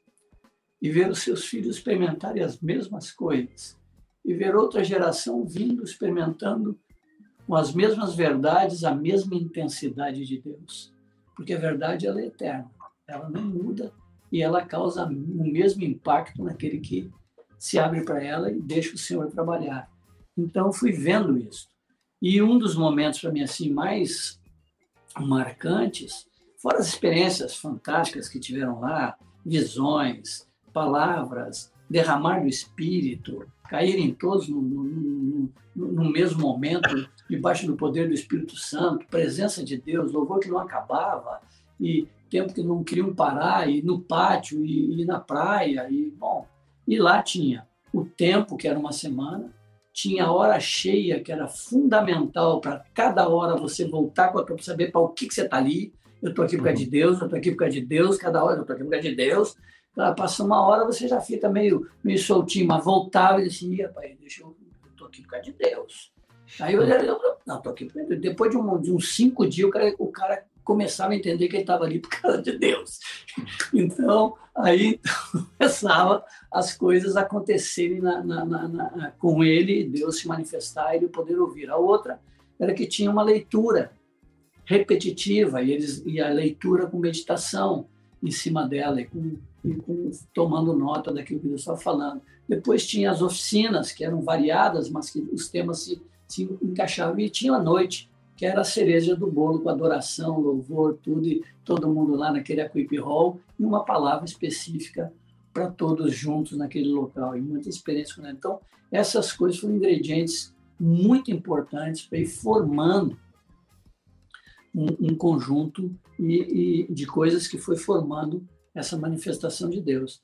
E em 2016, aí encerro aqui meu minha fala de, de, de 2016 foi um, um, um ano marcante para mim, porque nós fizemos um retiro dos veteranos de Acuípe, ou seja, os que foram a Acuípe agora estão casados. E o que me, me, uma das emoções que eu tive lá, que foi eu estava com 60 anos aí, e, e, e eu fui, estava lá, tinham 30, tinham 29 casais, e tinham lá 30 crianças. E, pasme, das 30 crianças, tinha cinco meninas e 25 meninos os filhos. É algo fora da, da normalidade. Mas o que, que me, me, me, Uma das coisas que me impactou ali porque eu pedi uma coisa para eles. O meu pedido foi assim: de dia, de manhã, nós vamos reunir em torno daquela piscina lá com as crianças, todo mundo, e ali nós vamos. Eu gostaria que vocês contassem o que Deus fez na vida de vocês, que foi importante, como Deus falou, ministrou, as coisas que marcaram a caminhada de vocês ali, o que Deus fez na vida de vocês. E foi assim, uma enxurrada de testemunhos que foi impactando, foi, foi, foi me, me, me encantando. E eu vi o quanto Deus usou Sérgio lá, quanto Deus usou o Eduardo, quando usou o Sérgio, o Sérgio tem uma palavra de conhecimento, cada um contava. Teve algum momento que estava num canto com o Sérgio, o Sérgio trouxe alguma coisa que pá, abriu. Eu, eu fiquei assim, eu, eu me, me, me deliciava em Deus ouvindo os testemunhos dos irmãos. Depois, eu o outro momento que me aí, aí à noite era para eles contarem a gente contar Ó, agora vocês vão abrir o coração com isso, vocês vão contar para mim tudo que vocês fizeram lá que vocês nunca me disseram. E, cara, teve noite lá que eu pedi assim, para, para, para, que eu não conseguia parar de rir. Tá, tá chegando, tá dor. De, tanto, então, foi um momento, assim, de, de, de colheita, sabe? De, de, de, de colher, de ver 29 casais firmados, estabelecidos no Senhor, amando o Senhor, vivendo para o Senhor. Alguns em suas localidades com frutos, vivenciando, abrindo suas casas e recebendo e ganhando vidas e cuidando de vidas. E outro momento para mim que foi assim, foi o mais impactante foi que o Sérgio, nós não tínhamos encontro formal, era tudo informalidade. O Sérgio pediu para trazer uma palavra, e o Sérgio trouxe uma palavra maravilhosa do Senhor lá. Mas antes, nós fomos adorar o Senhor. E Deus nos parou. Você lembra, Fernando? Hum. Eu tenho as fotos, eu olho algumas vezes. O Senhor nos parou porque os filhos, as crianças, e ali assim eu vi os, os pais deles, veio na minha memória, vieram eles, e agora eu vi os filhos deles. E as crianças começaram a adorar ao Senhor, que nós paramos, lembra? Nós paramos. E eles ficaram adorando, e tinha alguns com os bracinhos para cima, assim, em prantos, e a presença de Deus. Eu fiquei assim, eu não consegui me conter de, de, de gratidão ao Senhor, de, de, ver o Senhor formando geração após geração, trazendo e se manifestando sobre, e sendo um Pai tão amoroso, tão misericordioso conosco, porque apesar de nós, Ele continuava se derramando sobre nós, sobre nossos filhos e sobre nossos netos. Então ali foi, foi um momento assim de colheita. Eu lembro que eu estava muito cansado, estava bastante cansado, bastante cansado fisicamente e, e emocionalmente eu estava assim bem bem derrubadinho. E, e, eu lembro que eu abri o meu coração pedindo passar bastão de passar ah, que os irmãos tomassem que eles pegassem mesmo. Eu lembro do Marcelo dizendo quanto foi importante para ele quando adolescente ouvir outros que viviam as mesmas coisas que ele quanto isso fortaleceu a fé dele que agora ele estava casado com filhos pequenos e ali ele podia conversar sobre a criação dos filhos e quanto fortalecia ele a manter o padrão que o Senhor tem na sua escritura e, e ajudado pelos outros, repartir essas experiências. E eu estou ali abrindo, abrindo meu coração e, claro, eu sou esse, esse, esse chorão desse jeito público, né? E eu, claro, chorei, chorando, e os irmãos, esses queridos, vieram em torno de mim, oraram por mim, lavaram meu pé, e, e literalmente, e, e, ficaram ali. Eu, e eu terminou esse momento assim, todo foi se afastando, e um desses irmãos que, que estava lá, que é o, é o Fernando, o Fernando ficou num canto mais retirado assim, foi uma experiência que marcou para mim, foi um momento muito especial e tem a ver com o que o Marcos falou antes ele, ele, me, ele deixou as pessoas tudo esse Leão, tio, não sei como que ele me chamou no momento, ele me chamou e disse, queria te dizer uma coisa.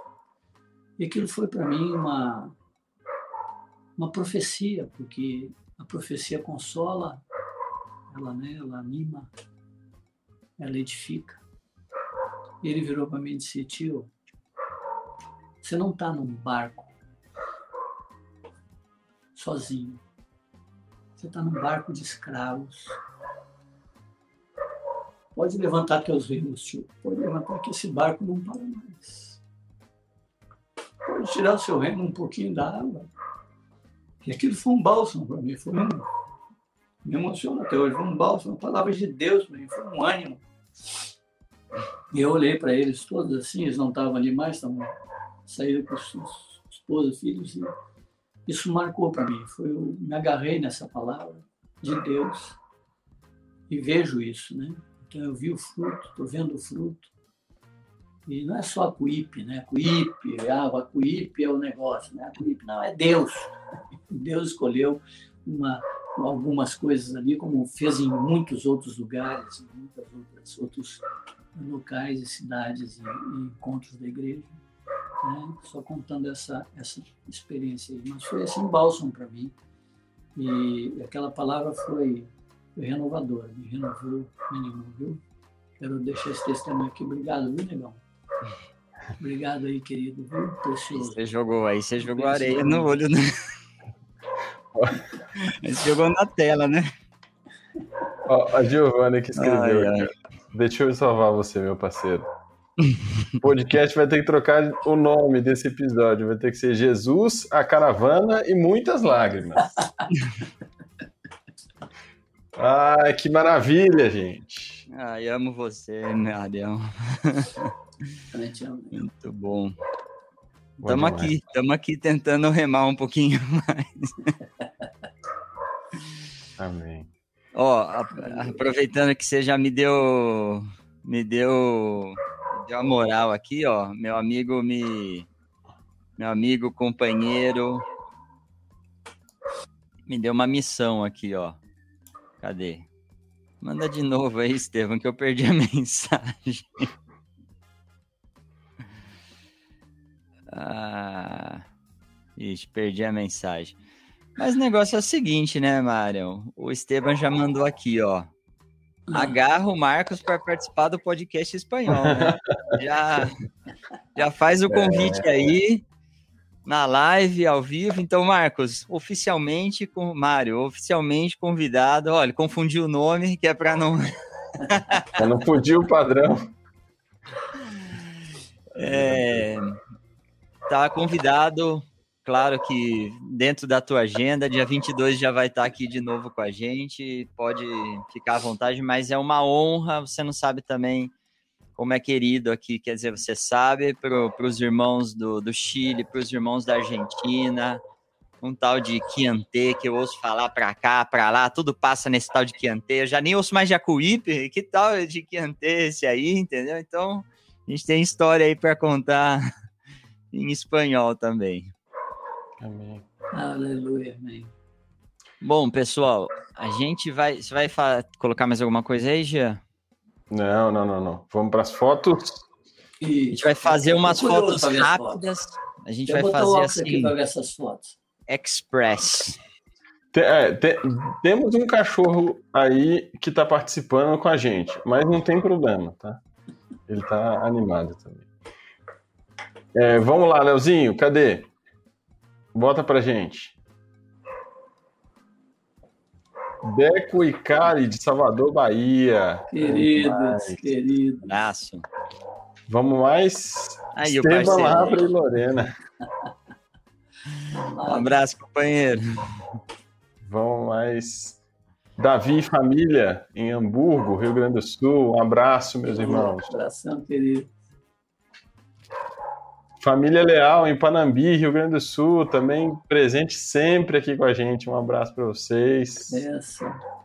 Quem mais, Léo? Rafael e Lu Boligon, de Maringá. Queridos, amados. Queridos demais. Um abraço para vocês. Marcelo e Alexandre, Três Lagoas, Mato Grosso do Sul. Maravilha, queridos. Né? Muito bom. Ana Júlia e família em Maringá, no Paraná. Um abraço, Ana Júlia. Isso. A Giovana e a Kátia, de Itajaí, Santa Catarina. Benção. Um abraço. Meire Santos, de Itabuna, Bahia. Um abraço, Meire. A Willy. Ah, sua turma aí, hein, amigo? Willy, Bland e família. A Blândia e de Feira de Santana aí, ó, mas mora aqui. um abração, Willy, Blande. Abração, queridos. Jailton, Danila e David. Só para não perder o costume. Estão em todos. Um abraço para vocês. Graças a Deus. Aleluia. Raquel Sari Ruth de Pelotas. Pelotas, um abraço. Sul, maravilha. Ricardo Luciana, Laura e Luísa, de São ah, José do Rio, José do Rio Preto, queridos. Abraço, Ricardinho. Carita, querido e família. Carita e família, Rio de Janeiro. Um abraço para vocês. Temos foto hoje, hein? Aí. Isaac, Maryland. Tem gente nos Estados Unidos acompanhando a gente. Um abraço, Isaac. Isaac. Isaac, querido. Jonathan, Bruna, Murilo e Victor, de Atibaia, Atibaia. São Paulo. Aleluia. Abraço, amados. Jennifer, de Ouro Branco, Minas Gerais. Minas Gerais. Um abraço, querido. Terra Boa, Ouro Branco. Tenho muitas histórias aí com meus manos de Ouro Branco. Johnny e família. Johnny, família. Você acredita que o Johnny e o, o Edmar mandaram uma mensagem aqui, brincando Ah. comigo? O Johnny mandou assim: Jean, a minha família toda aqui está se perguntando qual tinta você pintou, é, que você usou para pintar a barba? Ô, Johnny, Ô, Jean. É natural ainda, né, Jean? É, então, ele tem essa barba branca, é, acho que ele estava querendo uma indicação. um abraço, Johnny. O- Abraço, queridos preciosos. Michel e Tatiana, de Conselheiro Lafayette, esses aí também são figurinhas carimbadas aqui. Queridos, Sempre um presentes. Um abraço para vocês. Ju. Natan. e Natan, de Palhoça, Santa, Santa Catarina. Catarina, um abraço, queridos. Everton e Ana Paula, de Ribeirão Preto, São Paulo. Um abraço. Família Simeone. Sim, Aí, queridos e amados, um abração. Olha lá, tá, tá até o nosso amigo aí. Então. Quem mais? Catarina, Anitta e Estevão, de Três Lagoas. Três Lagoas. Abraço. Um abraço. Eita, Léo, que tem foto. Ana de Itajaí, Santa Catarina. Um abraço, Ana. querida. Ana ajuda a gente aqui no, no, no podcast também. Um abraço, Ana. Maravilha. Quem mais? Joaquim Angel Icone, do Chile. Chile, maravilha. Um abraço para esses queridos. Abraço. O dedo do Léo vai cansar. MC M. Mendonça. E Cindy Oh, Mendonça. esses queridos aí, conheço de longa data, de Quentê. Olha lá, olha lá. Aí, ó, voltou. Abraço, M. Tem mais, Léo? Acabou já? Só isso? Maravilha. Gia, eu tenho uma foto. Vai, cadê a foto? Vamos lá. Vamos lá, Marião. Vamos ver. Vou colocar na tela inteira aqui, ó. Não, mas aí não vai dar o react, né? Vamos colocar no. Ah, tem que botar o óculos para poder ver. Nessa, nessa Então vai lá. Deixa eu compartilhar minha tela aqui. Então temos aí, ó. A Cuípe dos Veteranos 2016. Uau. Essa é a noite que você falou que a criançada começou a louvar lá e Foi. virou virou uma manifestação do espírito lá. Foi, foi tremendo. Foi. Fantástico, maravilha.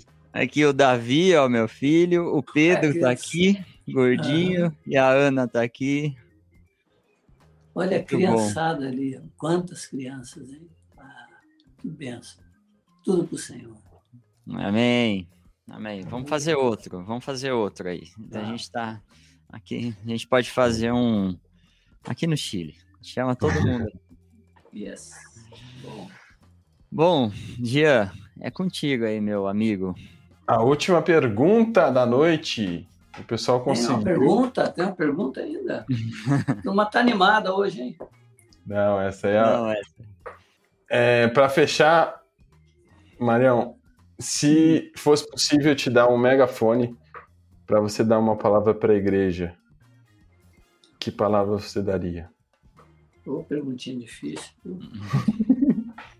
Nessa hora da madrugada, né? Não, perguntinha boa demais, mas sabe por quê? Porque uma das coisas que eu, que eu, eu, eu tenho anotado, eu anotei como, como o Espírito Santo na Escritura, né, como Jesus também, né, como eles eram ah, tantas expressões deles que numa frase eles diziam, resumiam. Jesus, Jesus resume toda a lei, tudo em duas: amarás o Senhor teu Deus, né, de todo teu coração, de toda e amarás o teu próximo. Aí ele resume toda. Então, quer dizer, ele era sucinto, ele resumia, ele conseguia compactar, né? Pouca coisa, não, não, não, uma coisa só é necessária, né? e ela escolheu a boa parte. Depois ele fala, vocês fazem isso, mas a fé, misericórdia e tal. Três coisas vão permanecer: o amor, a fé e a esperança. Então, coisa assim, toda a lei e os profetas também se resume, ele fala em, em Mateus, né? Tudo quereis que os homens os façam, façais vós a eles. Aí se resume toda a lei. Então, palavras assim, uh, objetivos. Uh, andai no Espírito e jamais satisfareis a concupiscência da carne.